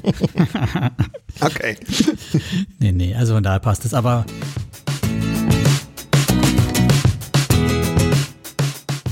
Die heutige Folge wird, wie könnte es auch anders sein, gesponsert von der Bison App. Wie du heute im Interview hören wirst, gibt es mit Chainlink und Uniswap zwei neue Coins, die du kaufen kannst. Zudem ist es inzwischen auch möglich, Limit Order zu nutzen und ordentliche Preise abzugreifen. Die Bison-App ist dabei immer noch so easy zu nutzen wie eh und je. Einfach klicken und kaufen und auch für die Sicherheit ist im Hintergrund gesorgt. Wenn das alles gut für dich klingt und du mit Kryptowährungen starten möchtest, dann schau mal in die Show Notes, denn dort gibt es ein Startguthaben von 15 Euro, sofern du 30 Tage nach deiner Anmeldung mindestens für 50 Euro investiert hast. Du hattest eben gesagt, nachkaufen in der Vorbereitung haben wir ja mitbekommen, dass ihr von der Börse Stuttgart zwei Produkte habt. Das ist, frage ich mhm. mich sowieso, wieso gibt es denn überhaupt zwei? Was soll denn das? Also, Wer macht sowas? Also grundsätzlich, die wurden auch parallel zueinander irgendwie entwickelt und man hat lange Zeit überlegt, okay, wir haben schon unterschiedlichen Fokus. Es gibt aber natürlich gewisse Schnittmengen. Die wichtigste Schnittmenge ist, beide verlagern ihre Kryptos in der Blocknox, das ist die, auch eine Tochtergesellschaft der Börse Stuttgart, die Krypto-Verwahrgesellschaft. Ja. Mhm. Und beide, egal ob jetzt bei Bisa oder B6 kaufe, die werden dort verwahrt. Das heißt, sobald eine Coin bei einer Handelsplatz kommt, wird sie mittelfristig auch bei der anderen kommen, weil die beide auf dem gleichen Verwahrsystem beruhen. Und die Frage ist dann immer, wann gibt's neue Coins, wann gibt's neue Coins? Da kann ich vielleicht nach was zu sagen. Morgen kommen zwei neue dazu, also all die jetzt zuhören, heute wow. 20, 29.09., äh, 21 29, äh, meine meine Bison-Jungs haben gesagt, mit 95-prozentiger Wahrscheinlichkeit, also haue ich das Ding jetzt mal raus, ähm, sobald eben die Verwahrung gesichert ist, Find ist auch der Handel. donnerstags was Neues launchen. Respekt. Ja, die Jungs und Mädels schwitzen jetzt schon den ganzen Tag, das kann ich mir vorstellen. Tun machen, aber äh, ja, wir, wir sind dabei. Und, und ich habe mal, der große Unterschied ist ganz klar. Bison ist eher so das Retail-Produkt. Also Bison ist eigentlich eher so, es klingt jetzt böse, eher so wie Trade Republic, eine Plattform zum Handeln, wo ich draufklicken kann. Die Geschäfte werden aber dann trotzdem von der Euwax als Gegenpart gemacht. Mhm. Ich habe nur einen Gegenpart, die Euwax, die sagt mir, du kannst kaufen zu dem Preis, du kannst kaufen, äh, verkaufen zu dem Preis oder du löscht es halt einfach. Das heißt also, wir kriegen von verschiedenen Handelsplätzen die originalen Preise von denen, mit denen haben wir bessere Verträge ausgehandelt, da kriegen wir einen kleinen Rabatt und dann machen wir einen Mittelpreis und um diesen Mittelpreis schlagen wir jeweils links und rechts 0, 0,75 Prozent drauf oder ziehen es ab, je nachdem, was du tust. Also wirklich so eine Trading-App. Die BSDEX ist an sich, wenn man es anders betrachtet, eine wirkliche Börse, ein wirklicher Börsenplatz, wo man sich aber auch als Privatperson anmelden kann, aber vor allem, wo sich auch Institutionelle anmelden können. Mhm. Das heißt also, bei der BSDEX gibt es nicht entweder frisst oder stirbt, du hast links und rechts ein Spread, sondern man kann dort wirklich Orders einstellen und kann eben gegen andere Kunden auch gehandelt werden und nicht wie bei Bison immer gegen die Euwax gehandelt werden. Darum ist auch das Pricing-Modell ein bisschen anderes. Wenn du eine Order einstellst und darauf wartest, dass jemand anderes darauf reagiert, zahlst du weniger Gebühren. Du bist ein Maker und wenn du ein Taker bist, das heißt, du hast bereits Orders, die du siehst und auf die reagierst du, du zahlst ein bisschen eine höhere Gebühr. Außerdem ist natürlich die BSDEX wesentlich mehr mit Grafiken, Charts und schönen Tools und Klick und Bunt und überhaupt. Aber im Großen und Ganzen ist der Unterschied ganz klar. Das eine ist eher als Trading-Plattform, das andere als Börsenplatz gedacht. Aber bei beiden kannst du der Privatkunde direkt anmelden. Aber das heißt, eigentlich ist Bison teurer, ne, unterm Strich. Äh, nicht unbedingt. Also es kommt immer darauf an, wie, wie, der, wie die Liquidität gerade bei der BS6 aussieht. Okay. Also pauschal kann man es nicht sagen. Ich habe irgendwas von 0,4 Prozent im Kopf. Ich weiß nicht, was das jetzt genau war. Ähm, genau, das ist die Taker-Gebühr. Mhm. Aber es kommt natürlich auch darauf an, wie hoch der Spread zu dem Zeitpunkt bei der BS6 ist, weil die 0,75 per Bison, die ich genannt habe, sind ja alles. Da ist die Gebühr, da ist das Spread, das ist alles drum ah, und dran. Ja. Und wenn okay. du jetzt 0,4 Prozent Taker-Gebühr, also du siehst Liquidität und nimmst die, deswegen bist du Taker, und dann halt noch ein Spread, der vielleicht den gerade zu dem Zeitpunkt nicht ganz so gut ist, kann es sogar auch mal etwas höher sein als bei Bison. Okay. Also es ist leider nicht ganz so pauschal zu sagen, ja, über billiger, weil da müsst ihr Bison nicht aufmachen. Also es sind einfach etwas unterschiedliche Handelsmodelle. Und wie gesagt, Bison ist eigentlich als Trading-App gedacht, BSDEX hat zwar auch eine Handy-App, ich hoffe, da hört jetzt kein Kollege zu, da fällt mir die Bison aber einfacher und Bison richtet sich vor allem halt an den Neueinsteiger, macht es wesentlich einfacher und BSDEX richtet sich eher an diejenigen, die sich schon im Wertpapierhandel an der Börse auskennen, die mit den ganzen Begriffen was anfangen können, die mit Trading-Tools was auskennen und dementsprechend sich dort wohler fühlen. Ja, und ihr habt ja auch jetzt endlich Limit-Order drin, ne? Uh, und noch andere Sachen werden kommen, da werden wir nachher drüber sprechen. Dann machen wir doch gleich, komm, jetzt hast du schon gegackert, was für Coins sehen wir morgen. Also wir werden äh, Cardano und Chainlink morgen bei Bison uh, einführen. Cardano. Nein, nicht, nicht gelogen, oh Gott, gelogen, nicht Cardano, ähm, der Uniswap und no. Chainlink. Wieder was zum Rausschneiden. Nix Nein, da. Cardano ist mit der Verwahrung noch nicht ganz so einfach, aber da sind wir auf jeden Fall auch dran. Also Cardano ist noch nicht der Fall. Chainlink kommt und äh, wie gesagt Uniswap. Warum soll ich die haben? Äh, musst du nicht, ich werde sonst die Beratung empfehlen. Ja, aber was, einfach was, zwei, für was sind die einfach, da? also gut, also zum einen, ähm, Chainlink ist eine, wenn man es ganz einfach sagt, ist eigentlich eine, eine, eine Oracle ähm, Datenbanken, Oracle ähm, Blockchain. Oracle nicht als Oracle die Software, sondern wenn du irgendwelche äh, Smart Contracts schreibst äh, und du brauchst irgendwelche Daten aus der realen Welt, ne, die jetzt zum Beispiel sagen, Wetter. Du möchtest wissen, wird es morgen regnen, ja oder nein. Wenn es regnet, kriegt Lars von mir Ethereum, wenn nicht, dann nicht. Da brauchst du irgendeine Schnittstelle zu dieser realen Welt. Und diese real Weltschnittstellen heißen eben äh, in den Smart Contracts Gebieten ähm, Oracles. Und äh, dort äh, Chainlink versucht diese Orakel äh, zu klassifizieren. Du kannst dich dort als Orakel anmelden. Äh, du musst auch zum Beispiel oder du kannst auch die Währung von Chainlink hinterlegen als Sicherheit, damit du dafür bürgst, dass was du sagst auch stimmt. Und wenn eben durch deine Falschaussage ein, ein äh, Smart Contract ausgelöst wurde, kannst du sogar verdonnert werden, von deinen Rücklagen, die du gezahlt hast, etwas an diejenigen abzugeben. Und äh, du kannst auch als Kunde diese Oracle bewer bewerten und sagen, der ist besonders vertrauenswürdig. Und so schaffst du halt für ein großes Netzwerk von, von Orakeln, die auf ganz verschiedene Sportwetten, Wetter, Börsenkurse, was auch immer, sich beruhen und dementsprechend das ganze Netzwerk der, äh, ja, der Smart Contract Geschichten, sei es jetzt über Ethereum, sei es später mal über Cardano, einfach auch einsetzbar machen in der großen, weiten Welt. Und deswegen ist es ein ganz interessanter Punkt, wenn man sich damit beschäftigt und glaubt, es wird, weil da gerade einer gefragt hat, was sind Use Cases von äh, Bitcoin und Ethereum. Einer der größten Use Cases von Ethereum ist ganz klar, Ethereum ist ein riesengroßer Computer und du musst halt oben Münzen, Ether einwerfen, musst dann Gas zahlen, damit der Computer läuft. Je komplexer der Code ist, den du da rein programmierst, je mehr Gas musst du reinwerfen. Und äh, du musst zum Beispiel in diesem Code, in diesem großen Computer Ethereum, wenn du externe Quellen hast, musst du denen vertrauen. Und deswegen ist ein Punkt, dass man sagen kann, hm, wenn es zukünftig weiter wächst, wenn die Ideen weiter wachsen und wir mehr solche Smart Contracts haben, brauchen wir auch diese Oracles und darum ist diese Kryptowährung, dieser, dieser ähm, ähm Blockchain dahinter sehr, sehr interessant könnte eine Chance sein, dass es passiert. Also es ist keine Beratung, keine Empfehlung. Ihr merkt schon, ich muss irgendwie mich so hinsprechen, dass es nicht heißt, Richie hat gesagt, kauft das Ding. Ich zeige einfach mal aus, wie das Ganze Klar. funktioniert. Der Use Case von Bitcoin kann man vielleicht nachher noch eingehen, aber das wäre erstmal. Läuft da schon was drauf auf dem Ganzen? Also gibt es da was, wo man ja, kennt? Ja. Erzähl ja. mal. Also es gibt, du, kannst ganz mal auf die Seite von denen gehen. Ich habe so ein bisschen reingeschaut, aber ich habe gesehen, es gibt extrem viele ähm, Oracles, die schon hinterlegt sind und auch, die werden auch schon für einige Smart Contracts verwendet. Weil lange Zeit ein Kritikpunkt, ja, da läuft doch nicht so wirklich viel drauf, aber die Anzahl der ähm, Oracle, die da drauf sind und die, äh, die, die, die verschiedenen Szenen, für das sie zuständig sind, ist stark gewachsen und deswegen kann man es jetzt mal langsam auch bei uns aufnehmen. Also ich kann jetzt nicht sagen, welche. Ich habe nur mal die Anzahl vor kurzem mal gesehen, das war schon viel länger her. Äh, aber es lohnt sich zumindest, da sich jetzt mal darüber Gedanken zu machen. Wenn man daran glaubt, Smart Contracts werden in der Zukunft stärker eingesetzt. Und wenn man daran glaubt, diese Smart Contracts beziehen sie eben nicht nur auf ein geschlossenes Universum, sondern müssen irgendwo eine Schnittstelle zur realen Welt haben. Mhm. Dafür braucht man diese Oracles. Und Chainlink ist momentan sag ich mal, die größte Ansammlung von Oracles und dementsprechend ist es halt ein sehr interessanter Punkt, wo sich viele Leute damit beschäftigen möchten. Okay, und dann hat das noch die zweite mitgebracht. Uniswap? Genau, Uniswap. Mhm. Ähm, jetzt muss man eigentlich sagen, Uniswap ist ja an sich ein Konkurrent zu Bison und BSDEX, wenn man es ganz genau nimmt. Denn eigentlich ist es einfach ein, ein Handelsplatz, der unabhängig irgendwie fungiert, der wirklich komplett auf Daten basiert, der keinem so richtig gehört, außer denjenigen, die eben Uniswap-Coins haben. Das heißt, in diesen äh, Uniswap kannst du verschiedene Paare von verschiedenen Währungen handeln oder verschiedenen Kryptowährungen handeln. Wichtig, ähm, alles auf Uniswap läuft auf auf den ERC20-Tokens, also auf der Ethereum-Blockchain. Mhm. Das heißt, alle Abarten von ähm, Ethereum-Coins, die generiert wurden oder Tokens, kannst du auf diesem Uniswap-Universum handeln. Ähm, es gibt dort auch sogenannte äh, Wraps. Du kannst also sagen, ich verpacke jetzt auf einem äh, ERC20-Token Bitcoin. Dann kannst du auch Bitcoin dahinter äh, handeln, musst halt darauf vertrauen, dass derjenige, der das da reingelegt hat, auch wirklich diese Bitcoins für dich hinterlegt hat. Und warum ist dieser Handelsplatz so interessant? Nun, zum einen nicht für Kleinanleger wie mich, sondern eher für die, die große Beträge handeln, kann dieser Marktplatz häufig günstiger sein als die üblichen Handelsplätze. Und darum ist für viele für die Zukunft, wenn wir sagen, so eine dezentrale Börse, äh, gerade für Großkunden, mhm. kann interessant werden, wenn diese Geschäfte mit Tokens auf ERC20 weiter voranschreiten weil man dort halt dann äh, relativ günstig, das ist meistens zu 0,3 Prozent, äh, auch im größeren Stil Transaktionen tätigen kann, häufig auch billiger.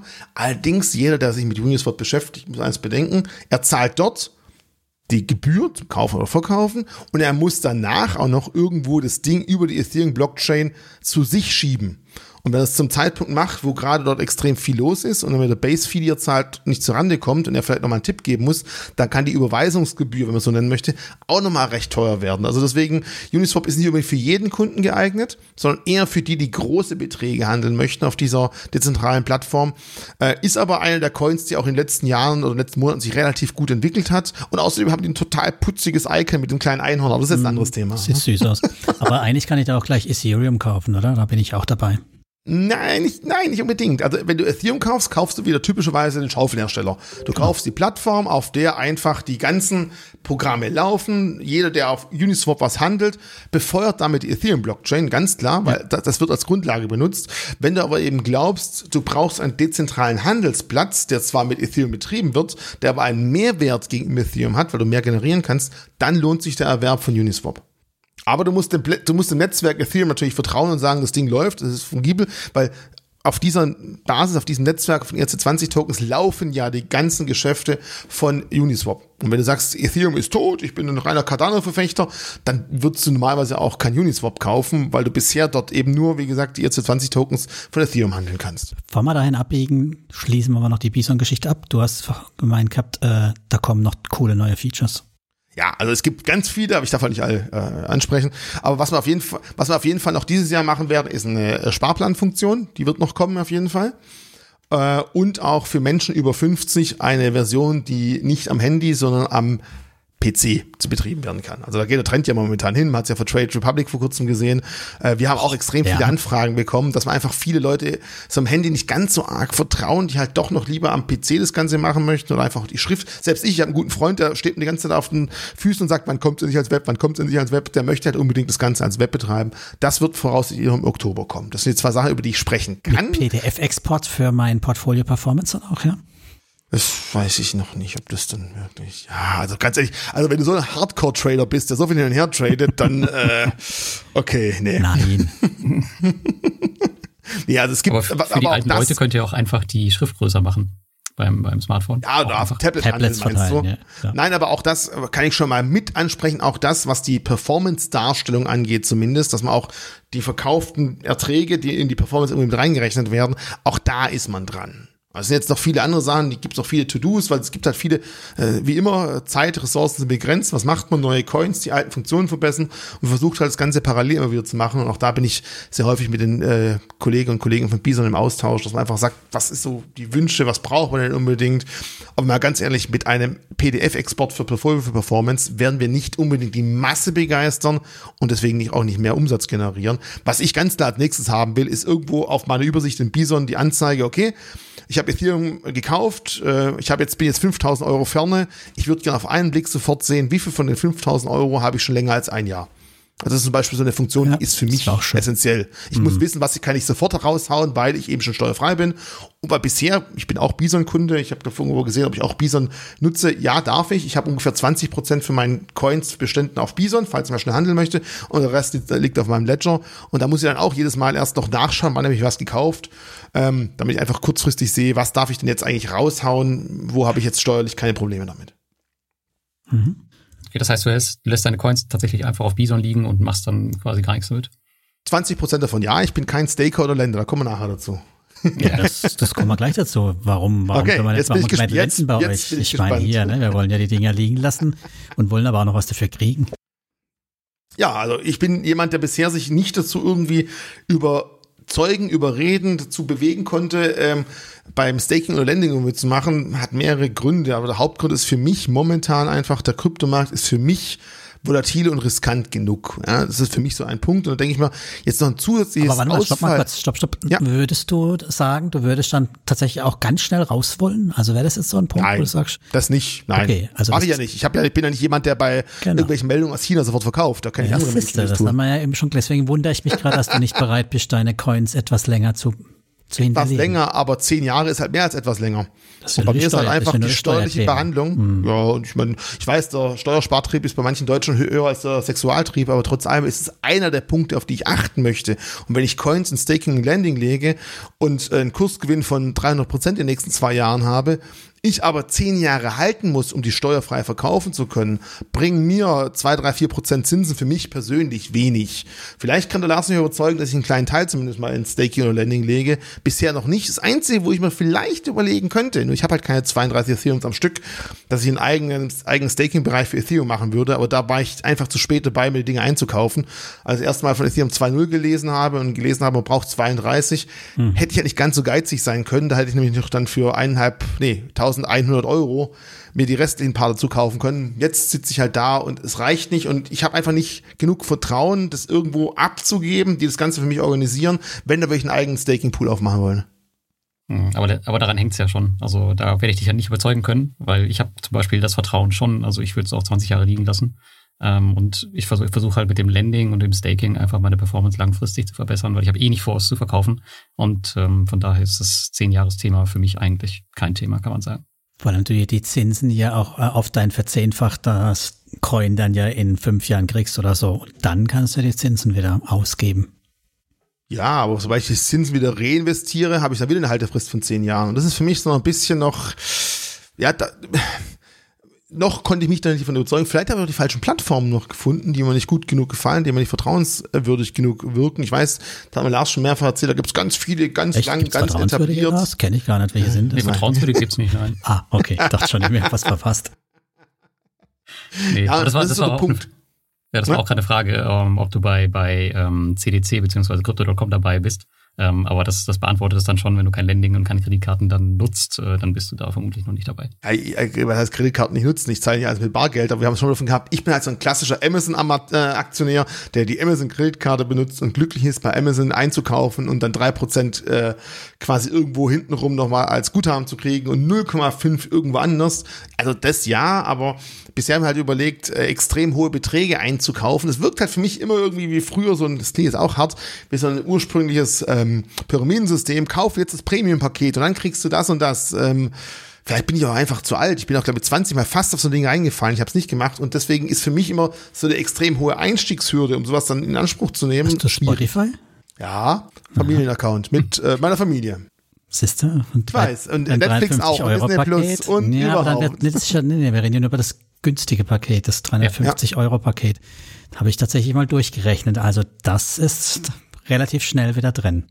Ja, ich meine, mein, das wirkliche Ärgernis ist ja, als Lars mich das erste Mal angesprochen hat, hat es, das, ich glaube, das zweiteuerste Paket, wo damals so angeboten wurde, war noch relativ günstig, aber ich war halt dann doch zu knickrig und zu langsam. Ich bin auch nicht und, getraut zu der Zeit, ja, das weiß ich. Genau. Irgendwas so. der Lars anschleppt, das sind manchmal so komische Sachen dabei, das weiß man ja nicht so recht. Ich bin immer recht ja, aber, früh dabei bei sowas, das stimmt, ja. Mhm.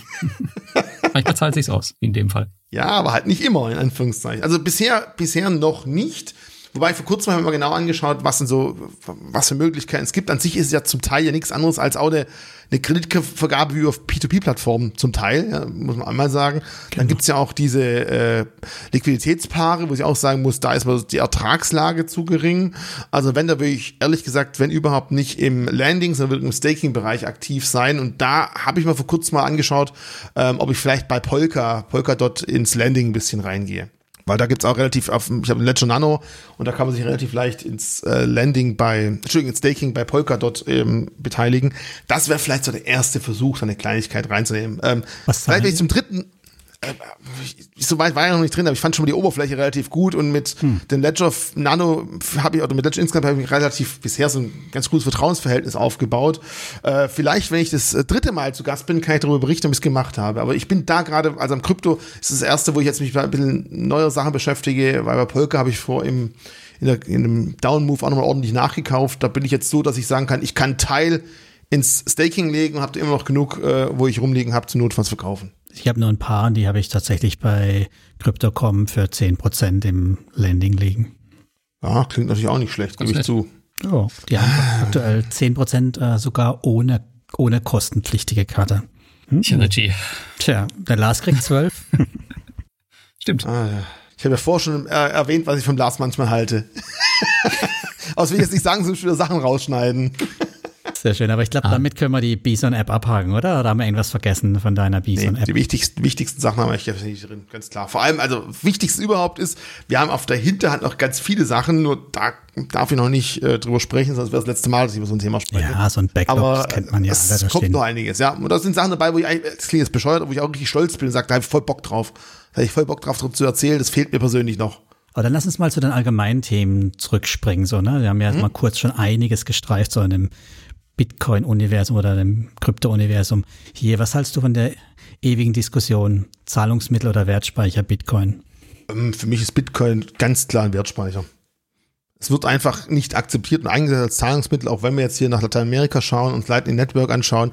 Mhm. Aber ich glaube einfach, äh, mittelfristig wird es immer mehr und mehr zum digitalen Gold sich wandeln und forcieren. Man sieht es auch ähm, wenn man mal überlegt, wie viele Institutionelle sich damit eindecken und auch wie viele mhm. Unternehmen in Anführungszeichen das einfach in die Bilanzierung jetzt mit reinnehmen, dass einfach viele das als Gegenpool für Fiat-Währungen sehen und viele als Liquidität oder als Geldspeicher oder als Wertespeicher, nennen wir es mal so, äh, und ich glaube, wenn man wirklich reines Zahlungsmittel haben will, also ich weiß, es kommt immer darauf an, ich bin jetzt keiner, der sagt, oh Gott, oh Gott, Zahlungsmittel, ich darf da auf jeden Fall keine Bank mit reinnehmen. Wenn ich was mit Zahlungsmittel machen will, dann schicke ich ihm Lars über äh, PayPal mein Geld, also unter Freunden hab's dann auch schnell versandt, ist auch ratzfatz da. Mhm. Und es gibt auch andere Coins, die wesentlich schneller sind, wenn es um reine Zahlungen geht. Und für mich ist Coin, äh, Bitcoin, vorher kam auch die Frage, was für mich der Use Case für Bitcoin ist. Bitcoin ist für mich ein Speicher von Vertrauen. Jetzt sind wir auch gleich bei der extremen Rechenleistung.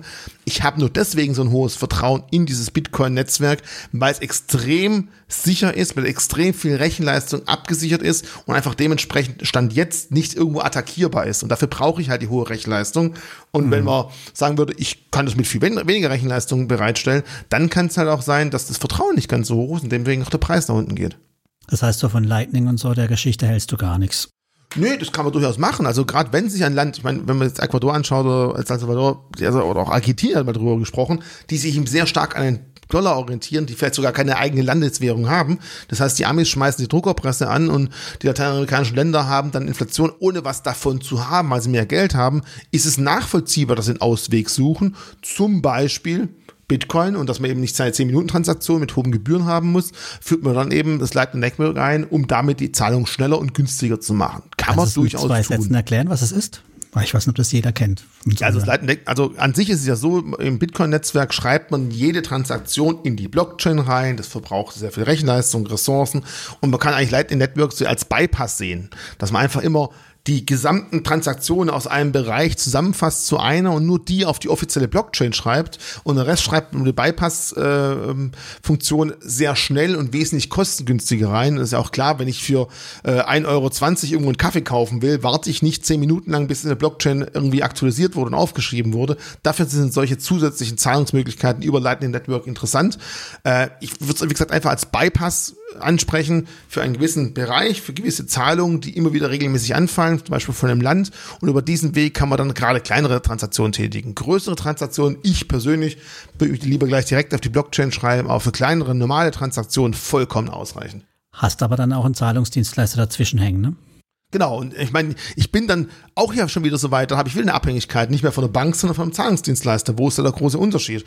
Und darum sage ich ganz klar, für mich die eigentliche Idee von Satoshi Nakamoto war ja unter anderem ja, Unabhängigkeiten vom Bankensektor, eigenes Zahlungsmittel. Ja, man kann es tun, aber es wird definitiv nicht dafür im großen Stil verwendet werden. Vielleicht mal für größere Beträge, wenn man das machen möchte, aber nicht für den täglichen Bedarf. Da sehe ich es als Wertespeicher wesentlich sinnvoller. Und wenn man sich überlegt, wie die, äh, wie in Anführungszeichen im 2024 das nächste Halving kommen würde, 2028 das nächste Halving, durch das Halving werden wir eben extrem, extrem zurückfahren, was Bitcoins Ausgaben angeht. Wir haben jetzt schon fast 90 Prozent aller möglichen Bitcoins am Markt verfügbar und davon sind vier bis sechs Milliarden, Millionen auf Nimmerwiedersehen weg, weil die Leute die Zugriffsdaten nicht mehr haben. Also es ist extrem verknappt, das Gut. Im Vergleich dazu, Gold wird jedes Jahr mehr gefördert als das Vorjahr.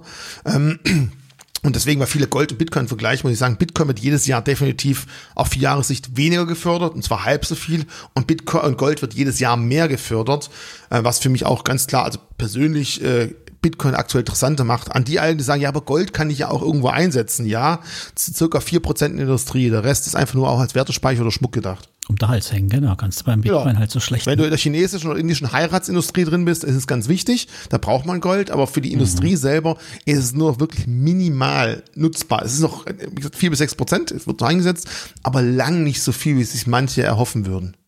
okay, das heißt, bei Bitcoin werden wir Proof of Work nie verlassen, oder?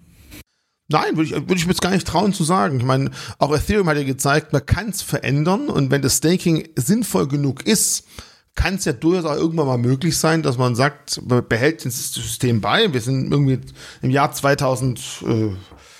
2048 man hat festgestellt, okay, der Stromverbrauch ist noch schlimmer, viel, viel schlimmer geworden und die restlichen paar Bitcoins, die jetzt noch kommen werden, die letztlichen 24 Stück, die machen wir dann auch über Proof of Stake. Wichtig ist einfach, vielleicht ganz interessant zu sagen, lasst doch erstmal Ethereum das Ganze machen, lasst doch mal schauen, wie sauber das Ganze funktioniert, ob dieser Sicherheitsaspekt weiterhin so gut funktioniert, ob wirklich die Leute, die das hinterlegen, dementsprechend auch ihre eigene Blockchain nicht angreifen und vielleicht kann man dann nach einer gewissen Zeit ja auch sagen, vielleicht sagt die Bitcoin-Community insgesamt, okay, vielleicht ändern wir es doch ab. Stand jetzt merkt man gar nichts davon. Es kann aber auch sein, wenn man halt genug staked, weil wenn man feststellt, wie viele äh, Bitcoins momentan ja nicht bei Handelsplattformen, sondern wirklich auf privaten Wallets liegen, dass da viele dieser Hodler genauso bereit wären, dieses private Geld vielleicht auch zu, oder privaten Bitcoins auch zum Einsatz zu bringen, um die Blockchain abzusichern. Also es gibt immer wieder Aussprachen, wir sollten Bitcoin irgendwo einen Green Bitcoin machen, der nachweislich nur mit CO2 gemeint wurde. Auch der Wunsch kommt immer wieder auf. Also da gibt es viele Dinge, um dieses, dieses äh, Umweltthema ein bisschen rauszunehmen.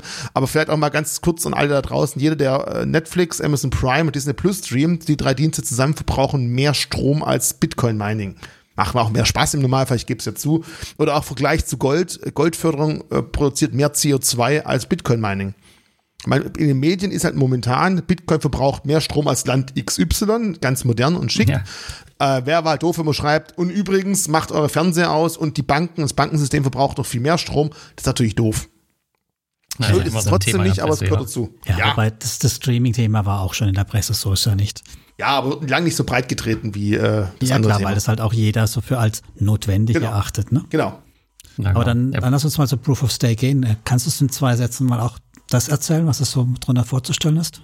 Ähm, ich habe ja gerade angesprochen, normalerweise ist es so, bei Bitcoin und jetzt noch bei Ethereum musst du als Miner, also Miner, vielleicht das mal, ist ja nicht die ursprüngliche Idee, als Miner willst du neue Bitcoins generieren. Die ursprüngliche Idee ist, Genau, generieren, bestätigen. Du, du willst den aktuellen Block abschließen. Du schreibst mhm.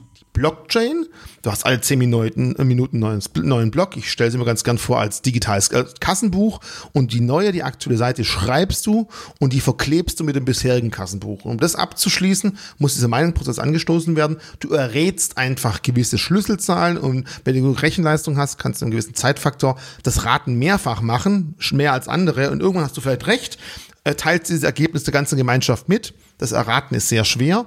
Wenn du die Ergebnisse aber rausgibst, können alle recht schnell bestätigen, ja, der hat recht, der bekommt den Block und das ist eigentlich der Hintergrund des Minens. Nicht um neue Bitcoins allein zu schaffen, sondern vor allem auch um das Netzwerk am Laufen zu halten. Und es ist jetzt schon so, dass äh, so ein Miner äh, eine Referral von 6,25 Bitcoins bekommt, aber auch Überweisungsgebühren von all denjenigen, die in diesem Block drinstehen. Und die sind jetzt schon zum Teil höher als der Betrag der neuen Bitcoins, die zugeschrieben werden. Und dieses Berechnen ist ein Wettrüsten. Je mehr PCs, je mehr Chancen habe ich. Im Bitcoin-Bereich ist es so, wenn mehr Rechenleistung im System mit, dann wird auch das Rätsel schwieriger, dass nicht einer das Netzwerk übernehmen kann und dadurch wird es immer schwieriger, das Ganze zu berechnen. Mhm. Und da gab es einfach die Gegenidee, äh, zu sagen, okay, anstatt des digitalen Wettrüstens könnten wir auch Folgendes machen. Wir geben Leuten die Möglichkeit, äh, in einen abgeschlossenen Bereich ihre Kryptowährungen zu hinterlegen und damit sichern sie die Blockchain ab. Ethereum 2.0 Ende diesen, Anfang nächsten Jahres, wenn es dann komplett äh, ausgerollt wird, ist einfach so, du kannst immer ab 32 Ethereums an diesem Staking teilnehmen, die legst du in den Pool, das ganze, der ganze Betrag ist dann gesperrt, du kommst da nicht so schnell wieder ran. Äh, und dadurch ist, hast du natürlich ein ureigenes Interesse, wenn du 32 Ethereums bei aktuell zweieinhalbtausend Euro das Stück hinterlegst, mhm. willst du ja einen Teufel tun, dem Netzwerk irgendwo zu Schaden und nicht, dass wenn du die Ethereums wieder rausnehmen kannst, das Ding doch einen Gegenwert von 200 Euro hat. Also du schadest dir selber, wenn du irgendwo einen Betrugsfall forcieren würdest oder, oder, oder. Und deswegen sagt man sich, durch dieses Staking hat man auch eine sehr hohe Sicherheit, weil keiner sein eigenes Vermögen beschädigen möchte. Und diese sehr, sehr hohe Sicherheit führt dazu, dass man einfach dem ganzen Ding, Ethereum macht's vor, doch sehr stark vertrauen kann und im Bereich von Ethereum zum Beispiel wir den Energieverbrauch um 99 Prozent senken könnten. Jetzt muss man mal gucken, wie stark funktioniert es. Bisher wird es recht gut angenommen. Das Staking wird auch gut angenommen mit Ethereum. Und wenn auch die Stabilität des Netzwerkes und das Vertrauen weiterhin auf dem Niveau bleibt, kann es durchaus sein, dass in 10, 20 Jahren vielleicht die Bitcoin-Community sich auch überlegt, ja, könnten wir vielleicht auch machen. Hm. Aber 32 Ethereum, das ist natürlich schon eine Ansage. Ne? Ist eine Ansage, definitiv. Jetzt kommen dann halt einfach diese Anbieter äh, zu tragen, die sagen, okay, pass auf, ich nehme dir auch Kleinstanteile. Ich glaube, Ethereum-Netzwerk, wenn ich im direkten äh, Staking mache, sind wir gerade bei fünf bis sieben Prozent, die man äh, kriegt. In Ethereum natürlich ausgezahlt. Und da gibt's halt Anbieter, die sagen, ach du armer Wurm, du hast keine 32 Ethereum, oh, ist aber doof. Komm, du gibst es zu mir und von den sechs bis sieben Prozent oder fünf bis sieben Prozent Zinsen nehme ich mir immer eineinhalb Prozent weg und den Rest kriegst du oder ein Prozent weg und den Rest kriegst du. Und das sind halt die neuen Anbieter, die durchaus natürlich auch einen Sinn haben haben, weil einfach nicht jeder diesen, diesen großen Betrag zur Verfügung stellen kann. Ist ja auch klar. Ja, ja, macht Sinn. Also es kann definitiv aber auch die Kryptoszene sehr, sehr nach vorne bringen, wenn es stärker äh, zum Einsatz kommt. Und wie gesagt, wenn wir mal mit Ethereum die zweitgrößte Kryptowährung haben, die es mal Weichen betreibt, äh, und man dann eben nachvollziehen kann, hoppala, das funktioniert doch ganz gut, glaube ich, wird sich noch einiges bewegen im Kryptomarkt damit. Und hm. jetzt kannst du mit deinem Lieblingscoin um die Ecke kommen, weil es gibt ja schon welche, die das benutzen, oder? Ja, das hat mal Lars in den Mund gelegt, dass ich ähm, Cardano mein Lieblingscoin hätte. Das stimmt definitiv nicht. Äh, Lieblingscoin ist du ganz hast ihn schon altmodisch. öfter mal erwähnt, deswegen dachte ich. Ja, aber altmodisch ist für mich immer noch äh, Bitcoin und Ethereum die Lieblingscoins von mir, weil die etabliert sind. Die haben sich schon durchgesetzt Bitcoin ist einfach die älteste Blockchain, hat jetzt, glaube ich, 350, 360 Gigabyte an Daten, was da drin steht in der Blockchain, ist schon Ewigkeiten am Markt und Ethereum ist einfach die älteste Smart Contract Plattform, aber auf der laufen auch die meisten Smart Contracts. Es bringt dir nichts, wenn ich was ganz Tolles Neues habe und keiner will damit spielen. Was bringt mir der geilste Ferrari, wenn ich in der 30er-Zone wohne und nie, nie, das Ding ausfahren kann und die Autobahn auch nur 40 km erlaubt? Also muss immer gucken, was steckt dahinter. Also Bitcoin ist so die erste Generation der Kryptowährung. Ethereum kann man als zweite nennen und Cardano wäre so die dritte. Ja, die haben jetzt vor kurzem äh, auch endlich mal ihre Smart Contract Möglichkeiten gelauncht. Hm. Und ja, es gibt viele, die sagen, oh ja, wir möchten auf dieser Plattform mal was machen, aber jetzt müssen sie mal was beweisen. Jetzt muss da auch was drauf laufen. Und dann kann Cardano durchaus auch interessant werden. Und ich glaube, der Markt für Smart Contract ist groß genug, sogar zwei, drei oder vier Plattformen parallel laufen zu lassen, die dann irgendwann vielleicht sogar ineinander übergreifen werden.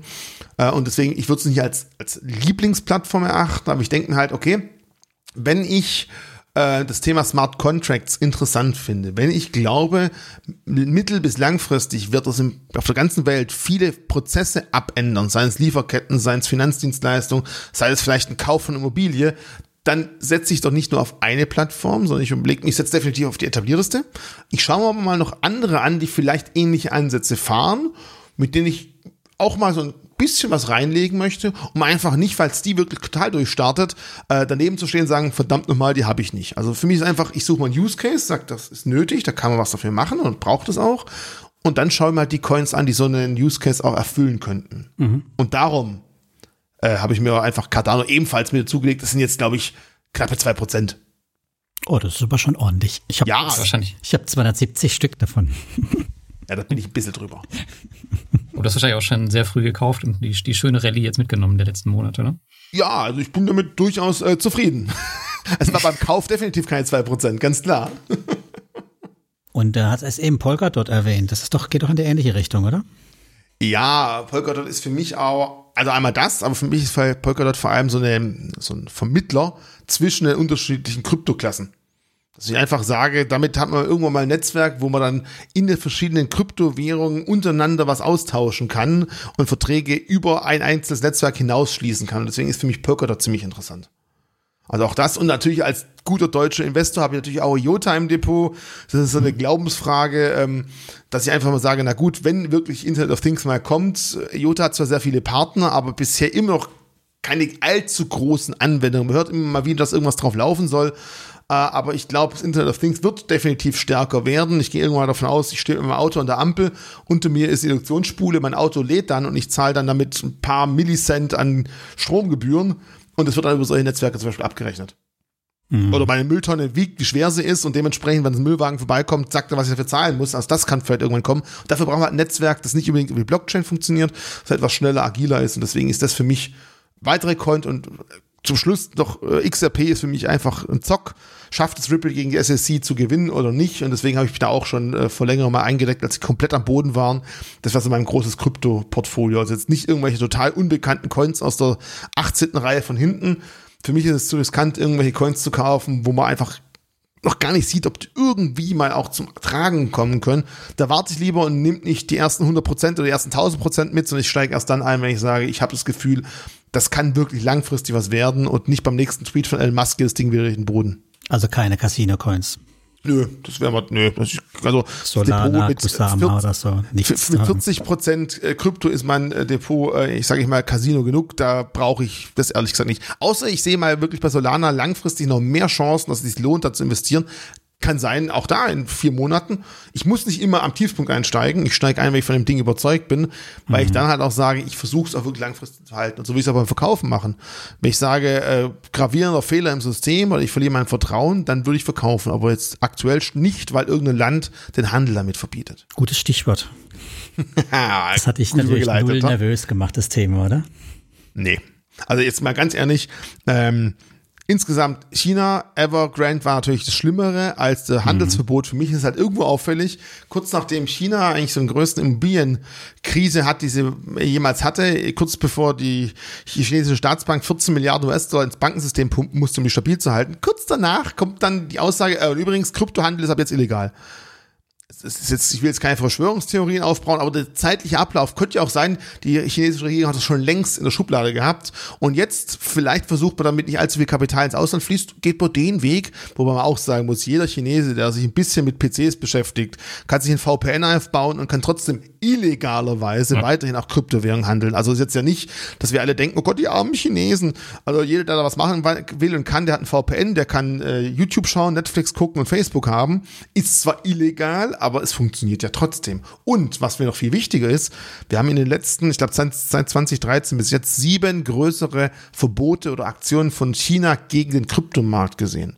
Und für mich persönlich, als ich komme aus der Börsenseite, ist Ungewissheit, Unsicherheit am Markt immer ein ganz, ganz schlimmer Faktor, wenn ich nicht weiß, was passiert wann. Und wenn ich sage, was kann in China jetzt noch gegen den Kryptomarkt machen? Sie haben das Mining verboten, sie haben zig andere Sachen verboten und sie haben vor allem auch den Handel damit jetzt komplett verboten. Es kann vielleicht auch als, äh, ja, als Beruhigung gesehen werden, dass von der Seite kein Störfeuer mehr kommen kann. Mhm. Und das ist für mich so, ja, ist natürlich schade, wieder 2000 Euro im Bitcoin verloren. Aber insgesamt muss man sagen, was wollen die jetzt noch groß machen? Wie können die jetzt noch groß den Kryptomarkt negativ beeinflussen? Das heißt, die SEC ist eine viel größere Gefahr. Jetzt sind wir auf der anderen Seite des Atlantik, genau. Mhm. Pazifik, Atlantik, Pazifik. Aber ja, dafür muss man ja sagen, ist ja relativ wenig passiert. Ja? Also Du hast ja schon irgendwie 2000 äh, Euro oder Aber ich glaube halt wirklich, ähm. weil davor eben eh schon durch Evergrande äh, ein sehr, sehr starker Rutsch nach unten gekommen ist. Und es zeigt halt auch wieder, dass die Kryptomärkte sich lange noch nicht entkoppelt haben vom Aktienmarkt. Man hat bei äh, ersten großen Krise gesehen, die der Kryptomarkt hatte mit, also parallel zum Aktienmarkt mit Corona, war ganz mhm. klar, die Kryptomärkte sind viel stärker eingebrochen als zum Beispiel Gold, sind aber auch viel, viel, viel stärker wieder nach oben durchgebrochen danach. Äh, jetzt haben wir die nächste Krise. Auch da hat es den Kryptomarkt sehr, sehr, sehr stark zerbeutelt. Man muss halt sagen, ähm, der Kryptomarkt einfach an Gold als ja, Stabilisierung muss sich halt erstmal beweisen, dass es Krisen überstehen kann und dementsprechend auch äh, stabil genug ist, um solche Krisen langfristig zu meistern. Und ich habe jetzt mal, ich suche mal gerade nebenher eine Grafik, die ich mal vor kurzem hatte, die ich mir gebaut habe. Und Aber meinst du denn letztes Jahr, dass das äh, daran lag, dass das schon irgendwie an den Aktienmarkt gekoppelt ist oder dass es einfach nur, ja. in, ich meine, wir haben das in allen Anlageklassen gesehen, dass es einfach nur die, die, schiere Angst war und alle wollten raus. Also das ist jetzt genau, nicht also, speziell. Aber weil die Aktienmärkte haben, die Aktienmärkte haben angefangen. So, stell dir mal vor, du bist ein riesen Finanzvermögensverwalter. Deine Kunden stehen dir auf dem Dach, weil der Markt so nach unten knallt und du hast in deinem Aktienportfolio schon 30, 40 Prozent verloren, dann verkaufst du dir nicht weitere Aktien, in so einer Krise ist Cash King, sondern verkaufst auch die Assets, die noch etwas Vermögen haben. Und das war damals dann einfach Kryptos, die etwas später nachgegeben haben. Ich sehe gerade, äh, Gold hat sich in der Phase von 1588, Anfang der äh, Krise, in Tiefpunkt zu 1451 bewegt. Kryptos von 9000, also Bitcoin 9760 im Tief auf 4508. Also da muss man sagen, Krypto ist viel stärker mit Leidenschaft gezogen worden, weil man Kryptos auch mhm. viel schneller und leichter handeln kann als Gold. Dafür hat sich halt Bitcoin danach extrem erholt und Gold mhm. lief halt weiterhin relativ seitlich. Also ich sage ganz klar, die hängen nicht zusammen, weil da irgendwelche komplexen Verfahren dahinter sind, sondern die, die Aktien haben, haben meistens auch Kryptowährungen. Und wenn der Markt nach unten geht, versucht man halt irgendwo ein bisschen Cash zu sammeln, um vielleicht mal nachzukaufen, um den Kunden, die der Vermögensverwalter im Nacken stehen, zu sagen, ach, du willst jetzt Geld haben, klar, können wir machen, funktioniert. Und darum hängt es schon irgendwo miteinander zusammen. Es muss aber halt dazu kommen, dass man mittelfristig nach der fünften, sechsten, siebten Krise mal sieht, hoppala, äh, war ja gar nicht so schlimm. Und dann wird es irgendwann mal auch so sein, dass die Aussprünge nicht so stark sind. Aktienmarkt geht 20% in die Knie, der Kryptomarkt 50, sondern irgendwann wird das Ganze auch erwachsen und die Märkte korrelieren nicht mehr ganz, also bewegen sich nicht mehr ganz so stark, weil einfach das Vertrauen da ist. Da brauchen wir mal mehr als ein, zwei Krisen, damit es kommt. Aber ich denke mal, wir sind alle noch alt genug, um das zu erleben, dass man irgendwann eine gewisse Stabilität auch bei Krisen mit solchen Kryptowährungen haben kann. Das soll nicht heißen, dass die mit unten nach unten gezogen werden, aber eben nicht so übertrieben, wie es Anfang letzten Jahres der Fall war vor allem Wertspeicher kann man halt das gerade nicht nennen, ne? Bei so einer ja, Volatilität. Dazu, ja, das nicht. Es kommt immer darauf an, siehst du den Wertspeicher von Tag zu Tag oder siehst du das Ganze von Jahr zu Jahr, von Jahrzehnt Exakt. zu Jahrzehnt? Dekade zu Dekade im Moment. Ja. Und für mich ist, also ich habe hier auch, wir müssen echt mal einen Videopodcast machen. Ich habe mich ein paar Grafiken mal rausgeschaut, wo sie mal einen Goldpreis anschauen kann. Ist natürlich unverschämt. Natürlich. Packe ich in die Show Notes. Kann ich da mal reinpacken. Wo man halt sehen kann, wie sich der Goldpreis entwickelt hat. Und wenn man da parallel mal Bitcoin daneben legt, ja, Gold war dann ziemlich langweilig. Aber es ist ja auch unfair, weil Bitcoin ja der junge Wilde noch war. Irgendwann kommt da vielleicht auch eine Phase rein, wo es mal ein bisschen mehr seitlich geht. Also es wird nicht ewig so weitergehen mit so Riesensprüngen. Das wird irgendwann mal beruhigter sein, weil einfach jetzt viele Institutionelle langsam an den Markt rankommen und die halt doch nicht ganz so schnell agieren. Tesla hat das Zeug nicht geschmissen, weil China irgendeine Meldung gemacht hat. Da merkt man, die sind etwas ruhiger dabei und das tut uns allen gut. Äh, und deswegen finde ich persönlich, wir haben auch vorhin mal kurz darüber gesprochen, ob wir vielleicht ein bisschen über Regulierung sprechen wollen, eine Regulierung am Kryptomarkt für den normalen Anleger wichtig, weil nur so trauen sich die großen Investoren das Big Money in den Markt rein und äh, es kommt auch mehr Kapital plötzlich an den Kryptomarkt und das kann uns als kleinen Krypto-Hodlern doch nur recht sein eigentlich. Das wäre ja auch dann zu wünschen, weil meine Twitter-Blase, so, die ich ein bisschen mitbekomme, die warten ja alle auf den nächsten Bullen ran, ne? Ja, das, Problem ist, wenn die alle darauf warten, dann passiert nichts mehr. Ja, wenn alle, wenn Werden alle alle auf den. Bullenrand warten. Ja, wenn alle auf den Bullenrand warten. Das war auch zum neuen Parkzeiten so. Wenn jeder sagt, der Markt steigt weiter, ist doch jeder schon voll investiert und wartet darauf.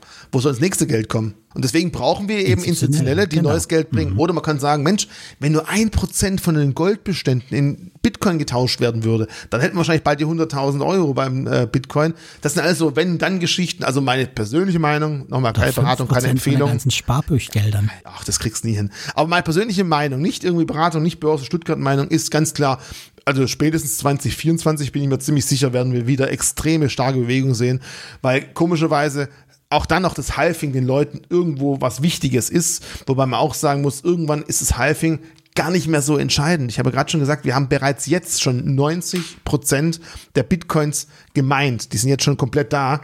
Und äh, die zukünftigen neuen Zuflüsse, wenn wir es so nennen möchten, werden halt einfach immer weniger, immer weniger, immer weniger. Und irgendwann kann man das total außer Acht lassen, weil irgendwann haben wir nichts, was noch neu dazukommt.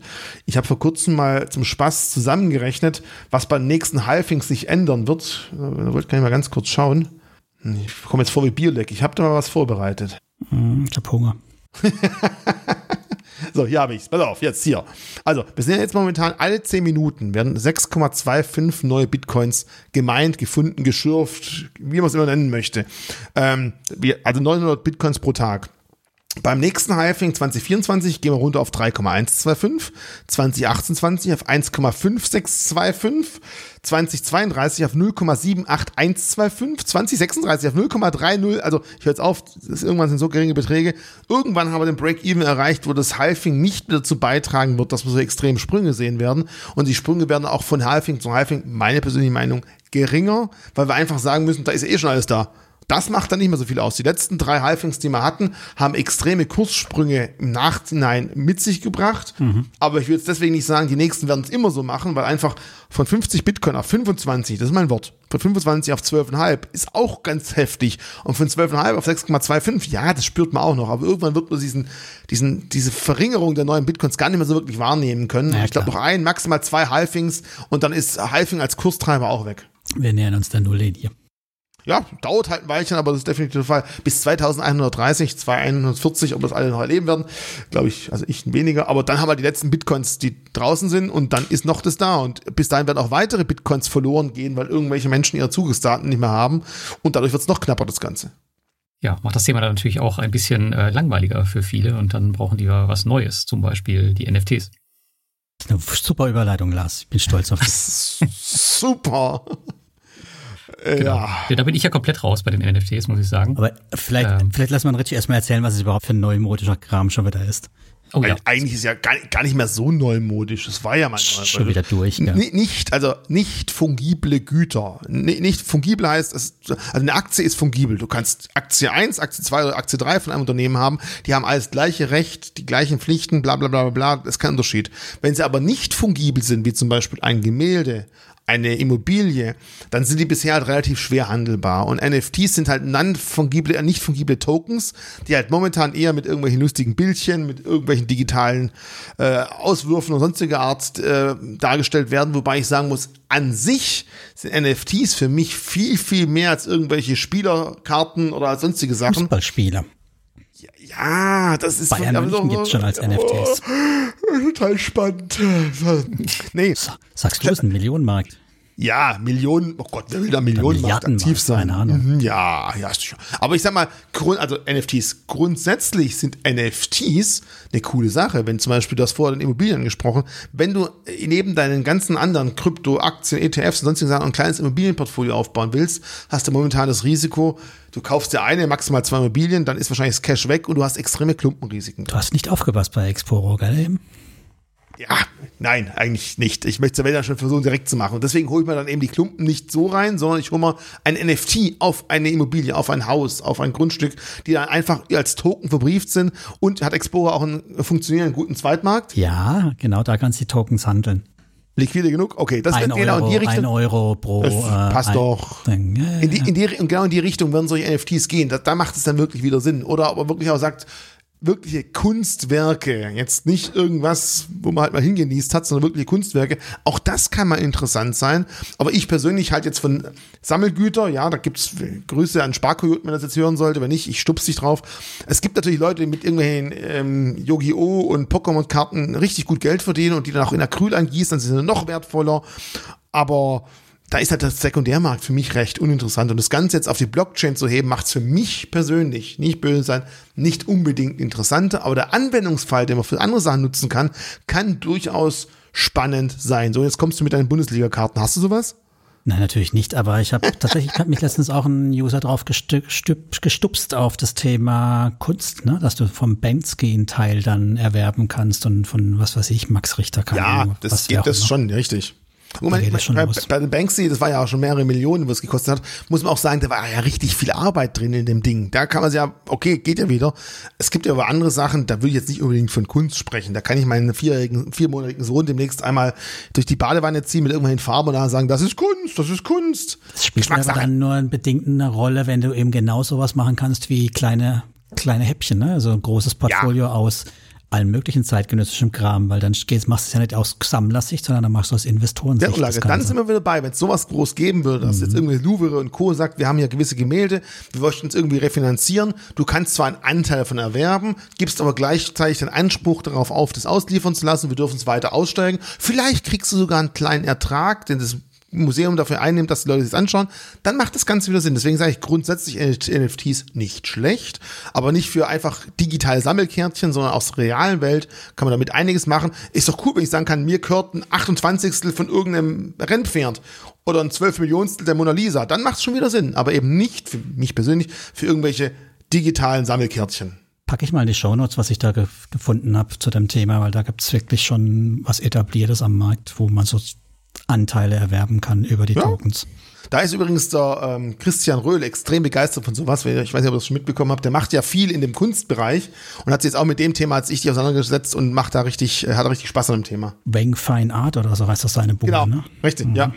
Aber insgesamt ist er auch sehr kryptoliebhaberisch und ist dann auch mit solchen Krypto-NFTs äh, NFTs dabei und finde das Thema ziemlich interessant. Verstehe ich aber auch. Wenn jemand eh das Ganze als Obsession hat, kann es natürlich auch Spaß machen. Ich habe keine Ahnung von Kunst, ich habe mich ja gerade geoutet. Äh, aber es gibt da sicherlich Leute, die können sagen, ja, mit diesem Kunstwerk, das wird in den nächsten 20 Jahren, vielleicht, da bin ich raus. Das kann ich nicht. Hm. Aber denkst du denn, das ist ein Thema für die breite Masse? Oder denkst du, dass äh, das bleibt jetzt so, wie es ist? Weil ich habe das Gefühl, so richtig den Zugang ähm, haben viele noch nicht zu dem Thema. Ja, also wie lange, wie lange ist es jetzt wirklich aktiv, das Thema? Dreiviertel Jahr? Schon, schon ein bisschen. Ich, ich kann ja, euch noch, Jahr, ein, ja. noch ein Beispiel nennen, wo es wirklich interessant wird und so, oder auch schon ist. Ich meine, hier die ganze Spielewelt, auch die haben NFTs. Hier dann dein neuestes Outfit kaufen für Counter-Strike gibt's ja nicht mehr, aber irgendwie so Kram.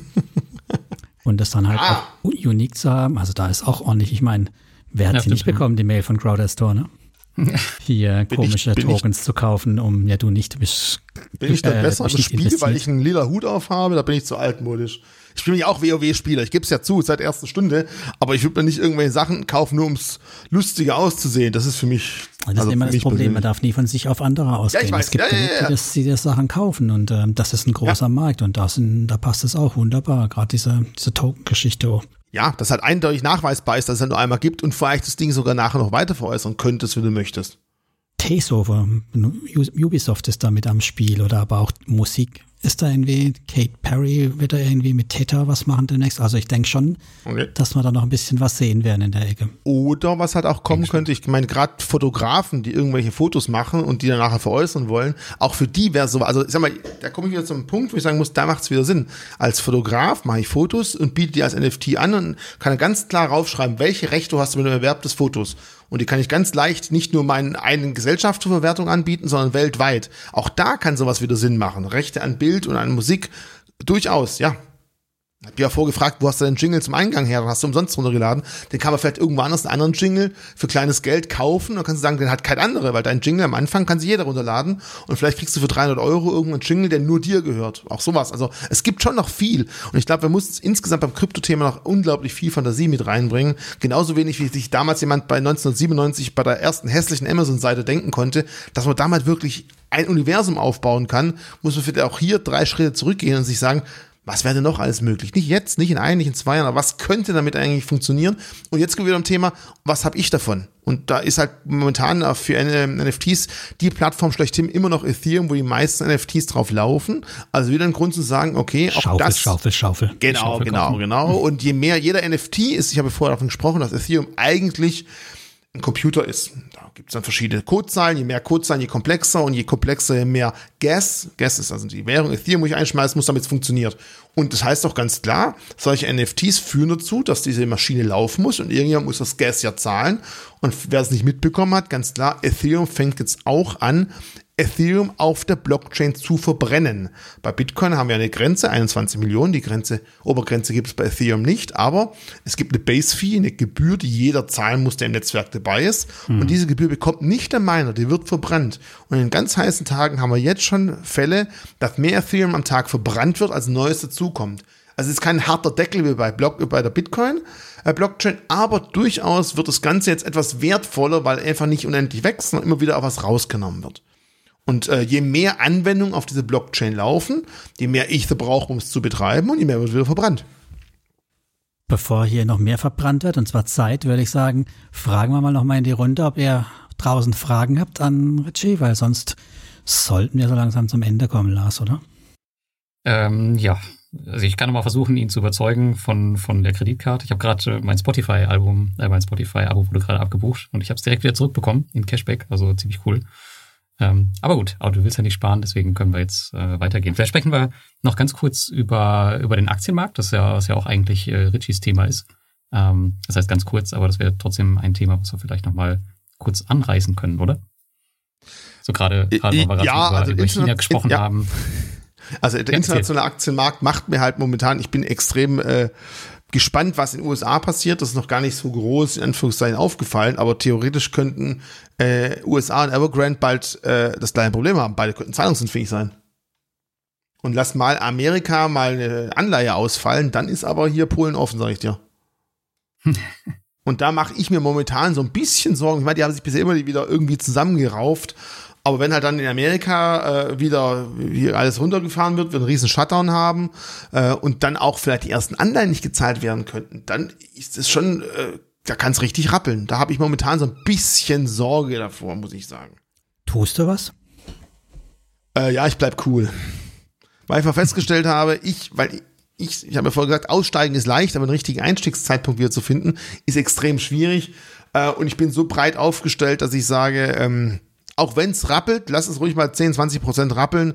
Ich stehe trotzdem relativ stabil da und das Risiko einfach jetzt rauszugehen, es rappelt halt doch nicht und nie wieder reinzukommen, äh, weil dieses Risiko, ich, nicht nur ich denke ja, und da könnte ein Risiko kommen. Wenn ich drauf komme, kommen andere schlaue Menschen viel früher drauf und das ist dann schon voreingepreist. Haben wir die letzten Tage ja gesehen, ne?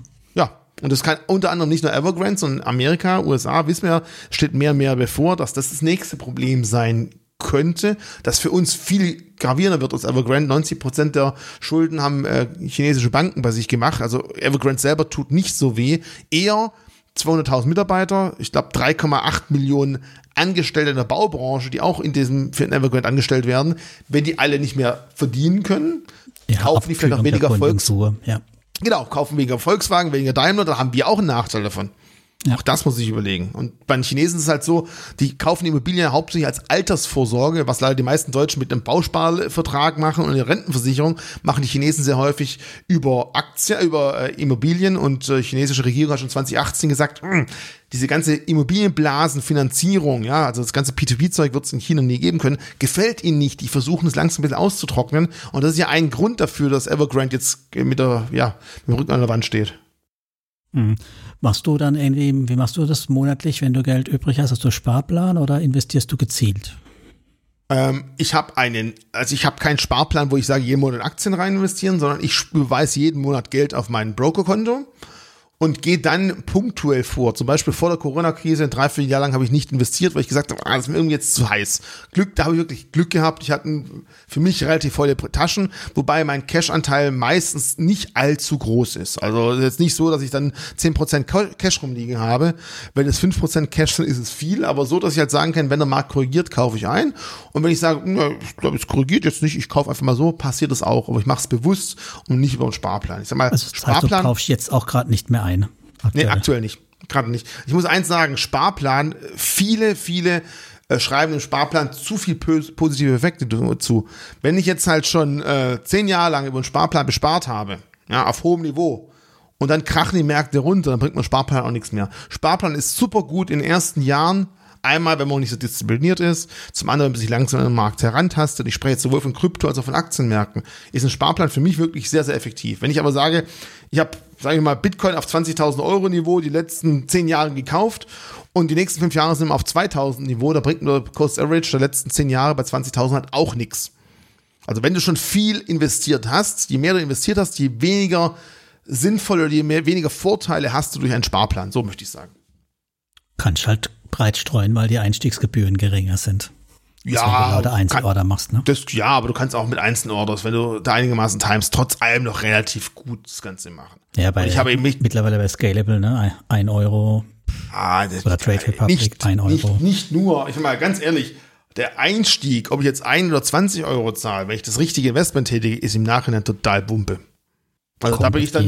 Die, die, Basis an, ne? also bei, bei 200 Euro. Ja, ja, ja, ja Verzeihung, ja, aber das klingt jetzt sehr überheblich, wenn ich halt, ich gehe von der klassischen, aber bei mir ist ein ja, also, Wertpapierorder Ich verdiene ja nicht so wie Euro. du, ne? Und daher. Äh, ich verdiene äh, zu wenig, ich müsste mehr bekommen eigentlich, aber egal, anderes Thema. Aber ich sag mal, ja, stimmt, ja, richtig, für mich ist eine klassische Order äh, erst dann, ich gebe eine Order auf bei circa 3000 Euro. Das sind so meine persönlichen Blöcke, aber ich gucke auch da, wie hoch ist das Risiko bei der Aktie.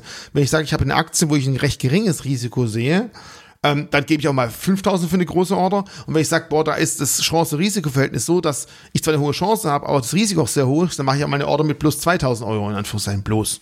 Also ich gucke immer Chance, Risiko für der Position und gehe dann die Ordergröße dementsprechend danach an. Also du hast dann keine Neo-Broker, oder? Äh, auch. Ah, okay. Also ich bin auf verschiedene Broker unterwegs. Weil heutzutage fast jeder. Bräuchtest du ja dann diese großen Ordern ja eigentlich nicht. Ja, aber trotzdem, sonst wird es irgendwann für mich unübersichtlich und ich habe auch keinen Bock, das klingt jetzt total bescheuert, aber mich jeden Tag damit zu beschäftigen.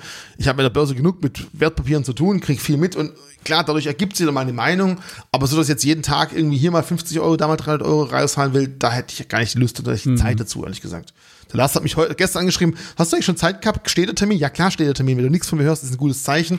Aber wenn halt viele andere Sachen immer die Ohren hat, dann kommt man dazu einfach nicht. Aber ähm, man muss ja trotzdem nicht drum kümmern, weil sonst läuft der Ansparvertrag und nichts wird investiert. Also so eine Kehrtwende, schmaler Grad. Aber von meiner persönlichen Seite ist ganz klar, wer neu anfängt, die ersten vier, fünf Jahre Sparplan, super Sache.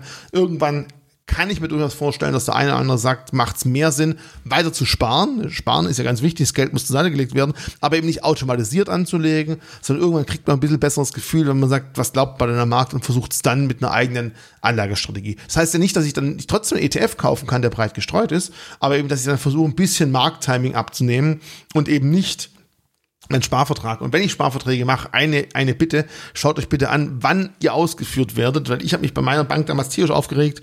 Immer zum 1. und zum 15. war dem Handelsplatz, wo die das Ding ausgeführt haben, morgens das Spread bei 5%. Dankeschön, dass es umsonst ausgeführt wurde, aber bei 5% Spread habe ich mich leicht verarscht gefühlt. Tatsächlich, beim, am, am ersten habe ich eh den Eindruck, dass am ersten fast immer die Börse etwas freundlicher steht als das Wochenende oder die Woche davor. Also der Punkt, kannst du umgehen, indem du entweder andere Termine auswählst oder halt ich hoffe, viele Broker bieten ja auch an, dass du die Uhrzeit ein bisschen besser einstellen kannst, wann du, wann du die Ausführung machst. Oder ganz klar selber entscheiden. Ja, oder 15 ist tatsächlich auch ein bisschen besser als erster. Ja, aber auch da ist es recht häufig, dass da Sparverträge laufen. Ja. Aber die Uhrzeit kannst du da nicht auswählen, ne? Nee, kannst nee aber es gibt viele Broker, die sagen halt ganz klar, sie fangen erst an, wenn der der eigentliche Hauptbörsenhandelszeit nach 9 Uhr beginnt. Das ist schon mal etwas, weil 8 Uhr morgens ist einfach weniger los, da ist weniger Liquidität und dementsprechend sind die Preise auch im Normalfall schlechter. Ja. Gerade vielleicht noch zum Thema Sparplan. Also ich nutze es vor allem für meinen Sohn. Dafür ist es, finde ich, eine super Sache, um halt ähm, ein breites Portfolio aufzubauen. Und ich nutze es für mich persönlich. Also ich mache die Aktienstrategie genauso wie du, also dass ich halt ähm, sehr gezielt auswähle, was halt was halt übrig ist ähm, auf meinem Depot, was ich dann halt investiere. Und den Sparplan nutze ich eigentlich dafür, um halt in Positionen reinzukommen, wo ich mir halt ähm, absolut nicht sicher bin, ähm, was, ja. was den Preis angeht. Oder jetzt bei einem China-ETF, da habe ich zum Beispiel auch einen einen Sparplan drauf liegen, was einfach da Sinn macht, finde ich, aus meiner, aus meiner Sicht. Da genau, das meinte ich auch. Wenn man anfängt, die ja. ersten zwei, drei, vier Jahre, bis man eine gewisse Position hat, wenn die Position selber schon so groß ist, bringt es mir nicht, dass ich sagen kann, juhu, jetzt ist der Preis 20% gefallen, jetzt kann ich viel günstiger einkaufen und ich sehe dann meine Position, die riesen dick die letzten vier Jahre aufgebaut wurde, 60, 70% höher aufgebaut, dann macht es nicht mehr ganz so viel Sinn. Für den Anfang, Gefühl dafür kriegen, du kennst den richtigen Einstiegszeitpunkt noch nicht, Sparplan definitiv laufen lassen, super Sache. Ja. Gut. Schöner Abschluss, würde ich sagen. Nehmen wir noch zwei Fragen aus der Community mit und dann. Dann habe ich noch eine Frage. Ja. Okay, los. Aber erst Community. Da war die eine Frage von Tobias noch, ob du eine Meinung zu tokenisierten Aktien hast. Gut oder eher Unfug? Idee. Ähm, wird definitiv kommen. Wenn ich mir einfach überlege, wenn man heute Stand jetzt sagen würde, so, lass uns mal gucken, wie man Aktien richtig handelt würdet ihr noch auf die Idee kommen zu sagen, ja, da müssen wir eine Globalurkunde erstellen, ausdrucken, in den Keller, in den Tresor bringen und darauf dann über die Clearstream oder sonstige Verwahrstellen Bruchstücke irgendwo hin und her schieben, die dann für die Clearstream Gebühren verursachen und bei der Bank Gebühren verursachen. Nein, wir würden sagen, nee, die Verwahrung machen wir in der Blockchain tokenisiert und äh, für diejenigen, die sich selber nicht zutrauen, ihre, äh, ihre Wallets zu organisieren, machen wir noch Verwahrstellen für diese Krypto-Tokens und die, die Zugangsdaten. Und damit handeln wir später das Ganze. Also ich glaube, mittelfristig wird eine Tokenisierung von Aktien definitiv äh, der Standard sein. Ich meine, laut Gesetz dürfen wir jetzt ja schon Schuldverschreibungen tokenisieren und auch Eigentumsanteile kommen mehr und mehr. Da kann es sogar irgendwann möglich sein, dass man auch GmbH-Anteile, nicht nur Aktien, theoretisch über diesen Weg äh, handeln könnte, wenn wir noch ein paar andere Änderungen im GmbH-Gesetz machen würden.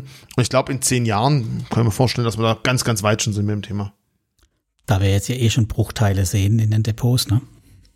Ja, aber Bruchteile ist das Problem. Die Bruchteile, die du handelst, die sind ja, eigentlich hat deine Bank ein Stück und verteilt die Bruchteile genau. an die Kunden und versucht die mal zu verkaufen. Die Gebühren sind exorbitant schlecht. Die sind ja nicht börslich notierte Dinger. Ja, man kann sie, glaube ich, auch zurückgeben, wenn man nur noch den Bruchteil hat. Aber genau, ja. genau. Ja. Aber da sind die Preise halt nicht so gut. Aber da brauchst du dann immer noch deine Bank. Man muss bei der Tokenisierung noch viel weitergehen. Da brauchst du dann keine Bank auch mehr. Genau kannst du dann auch die Dinge bei einfach Cut out the Middleman im, genau, Cut out the Middleman im klassischen Sinn. Da kann man sogar sagen, Lars, also für den heutigen Termin kriege ich von dir eine Amazon-Aktie, schieb dir doch einfach mal eine Wallet drüber, danke. Also auch ein Depotübertrag ist dann so wie jetzt ein Bitcoin überweisen. Ich glaube, da wird sich einiges tun. Also ich bin da sehr gespannt. Mhm. Dann haben wir noch die letzte Frage vom Sebastian. Da war die Frage, wie verwahrt denn die Blocknox die Kryptos? Wie kann ich mir das vorstellen? Hm. Äh, also das genaue Verwahrkonzept kennen genau vier Personen. Ne? Die erste schlecht. Regel im Fight Club ist, sprich nicht über den Fight Club. Und das beste Sicherheitskonzept ist so sicher, wenn es einfach wenig Personen kennen. Aber mal so grundsätzlich. Ah, Security bei Obscurity, bitte, bitte, bitte, da kann ich da, könnte ich jetzt einen Vortrag halten. Das ist gar nicht gut. Aber ja, aber mit vier Personen kommen wir ganz gut zur Rande, definitiv. Das aber man muss auch ganz klar sagen. Das ist eher ähm, aus Wettbewerbsgründen dann vielleicht noch ein Punkt, aber mit Sicherheit vielleicht, Vielleicht auch, aber auch mit Sicherheit. Aber mal grundsätzlich, wie geht man Verwahrung vor? Ich meine, ganz klar, was ich sagen kann, ich habe es dem äh, Uli von Bison schon erzählt, sagt, ja, damit hast du schon ziemlich recht. Anders kann es ja nicht sein. Wir haben einen großen Bestand auf einer Cold Storage, die komplett losgelöst vom Internet ist. Der ähm, Key davon ist nie irgendwie im Kontakt mit Internet. Dort sind einfach die Kryptos komplett verwahrt. Einen anderen Bestand, ist wie so der Tresorbestand bei der Bank. Der andere Bestand ist der Handbestand, wie bei der Bank in der Kasse. Den braucht man einfach, wenn ihr was kaufen wollt, dass es nicht Ewigkeiten dauert, dass nicht jedes Mal der Praktikant, wenn es einer der vier wäre, zur Cold Storage laufen muss und das Zeug rausnehmen muss, haben wir immer einen gewissen Handbestand vorrätig. Und in volatilen Zeiten kann es da wirklich sein, dass ein Kollege fünf, sechs, sieben Mal am Tag den Cold Wallet Bestand auf die Hot Wallet ziehen muss. Und das ist natürlich dann schon etwas umständlicher, aber im Normalfall muss man so das Ganze voneinander trennen, dass wir sagen, wenn es einen Angriff geben könnte, normalerweise wird ja nicht die Blockchain angegriffen, sondern irgendeine Person. In den meisten Fällen wird hier ein Personal Hack gemacht und eben nicht die äh, Blockchain selber, die wird noch nie gehackt. Dass wenn irgendwas geschehen sollte, dass nur möglichst wenig da liegt und darum teilt man es einfach auf zwischen Hold, äh, Cold und Hot Wallet. Also das ist so die, das Verwahrkonzept, so wie man sich das vorstellen kann. Wo diese äh, Cold Wallet dann liegt und wer das genau zugreifen darf, weiß ich selber nicht. Bis auf einen, da könnte ich es mir vorstellen, aber ich sag's jetzt hier nicht. Passt. aber ich glaube, so, so gehen die meisten anderen äh, Handelsplätze Plätze auch nach. Ich glaube, die größte äh, größte Bitcoin-Adresse, wo die meisten Bitcoins drauf liegen, ist die Cold Wallet von Binance, wenn ich es richtig weiß. Mal kurz gucken. Ich habe mir kurz 10 richest, äh, 10 richest Bitcoin-Adressen angeschaut. Moment, ganz kurz. Und da kann man dann sagen, an Nummer 1 steht Trommelwirbel. Genau, von Binance, die Blockchain. Da waren vorgestern Abend noch, oh Gott, leck mich am Arsch, äh, 228.126 Bitcoins drauf. Das ist ein Bot. Ordentlich. Und, ja, und das ist halt schön an der Blockchain, das finde ich so genial, dass man halt wirklich, wenn man sich ein bisschen in die Daten reingreift, relativ genau viele Informationen ziehen kann. Das kriegt man sonst nirgends her, außer eben bei so einer komplett offenen, nicht geheimen, aber anonymen äh, Funktion wie bei der Blockchain bei, bei Bitcoin zum Beispiel. Und das steht auch sogar bei der Seite rein, Cold Wallet von äh, Binance. Cool. Krass, das ist transparent. Ja, meine ja. letzte Frage. Ähm, du hast eben erzählt, du hast 40 Prozent aktuell Kryptos im Portfolio und jetzt hatten wir ja ein, ich würde mal sagen, sehr spannendes Jahr. Wie ist denn deine, aktuell deine Gesamtperformance im Portfolio? Für dieses Jahr, für dieses Jahr Performance hier ich kann mal die Monate durchgehen, wenn du möchtest. Januar 10%, Februar 6,6%, März 13,1%, April 5,5%, Mai minus 10,3%, Juni minus 3,4%, Juli 7,9%, August 12% und der aktuelle Monat minus 7,2%. Also das wären so mal die, ähm, die aktuellen monatlichen äh, Erträge. Insgesamt kannst du ja ausrechnen, äh, war es Gesamtdepot, ne? Ja, ja, ja. Ja, und Gesamtdepot. Bestimmt 30 Prozent hast du da locker, ne? Ja. So ja, ist ordentlich. Also ich bin ja. zufrieden, aber es liegt natürlich auch im starken Krypto-Teil, äh, ja, der dabei ist, ganz klar, weil letztes Anfang des Jahres war es ja verrückt. Und wenn man halt mehrfach zweischläge plus Beträge drin hat, ist es schon ordentlich. Das ist tatsächlich ganz nett, ja. Ich liege irgendwo bei 20 Prozent. Ich habe ja auch äh, 15 Prozent mittlerweile Kryptos. Ähm, aber da merkt man auch schon den, den ganz klaren Einfluss der Kryptos schon ganz nett. Es schlägt extrem im, durch. Selbst wenn man, also ich habe ich hab früher immer gesagt, ja, fünf, maximal acht Prozent Kryptos, das reicht schon. Ja, wenn Dinge ja, halt laufen, dann laufen sie. Ja, ja oder auch ja, so, genau. aber du merkst, wenn es dann mal richtig gut läuft, ähm, und dann stellt man sich ja die Frage, will ich wirklich in äh, Rebalancen, also wirklich sagen, das, was gut gelaufen ist, verkaufe ich, ich steige jetzt andere ein. Das mache ich durchaus mal im Aktienbereich, habe ich schon zweimal gemacht. Aber bei Kryptos ist für mich das ist eine ganz klare Wette auf die Zukunft, weil da erwarte ich noch viel, viel mehr. Aber so sollte man bitte nur reagieren, wenn man sich wirklich auch damit beschäftigt und die gleiche Meinung ist. Und nicht, weil ich das jetzt sage oder weil Lars sagt, er hält es auch ganz lange, bitte nicht nachmachen. Wenn ihr davon überzeugt seid, dass wir noch wesentlich höhere Spitzen sehen können und werden, dann kann man so vorgehen. Ansonsten kann man auch mal in, ins Rebalancing reingehen und gut gelaufene Kryptos verkaufen und vielleicht irgendwas anderes reinstecken. Ich meine, der Aktienmarkt lief ja auch recht ordentlich. Auch die Aktien liefen ganz gut. Das war jetzt hm. fast schon unser Disclaimer. Den mache ich nämlich jetzt komplett. Wir machen hier keine Anlageberatung, geben keinerlei Empfehlung für irgendwelche Produkte, schon gar nicht für Coins oder Plattformen. Das ist nur unsere Meinung, unsere Sicht und das sind alles nur Ideen, was der Richie uns heute erzählt hat. Ja, aber sowas besonders was Kryptos angeht, nicht, dass ihr dann am Ende eure Grillwürstchen tokenisiert. genau. Ihr denkt dran, YouTube einen Daumen hoch zu geben, Podcast abonnieren, Bewertungen abzugeben und ich sag vielen herzlichen Dank, Richie, und vor allem danke an alle Zuhörer und draußen an die Telegram-User. Ich denke, damit sind wir nämlich durch für heute. Bis zu meinem dritten Besuch. Ciao, ciao. Dann, danke, Richie. Danke, bis dann. Ciao. Ciao, ciao.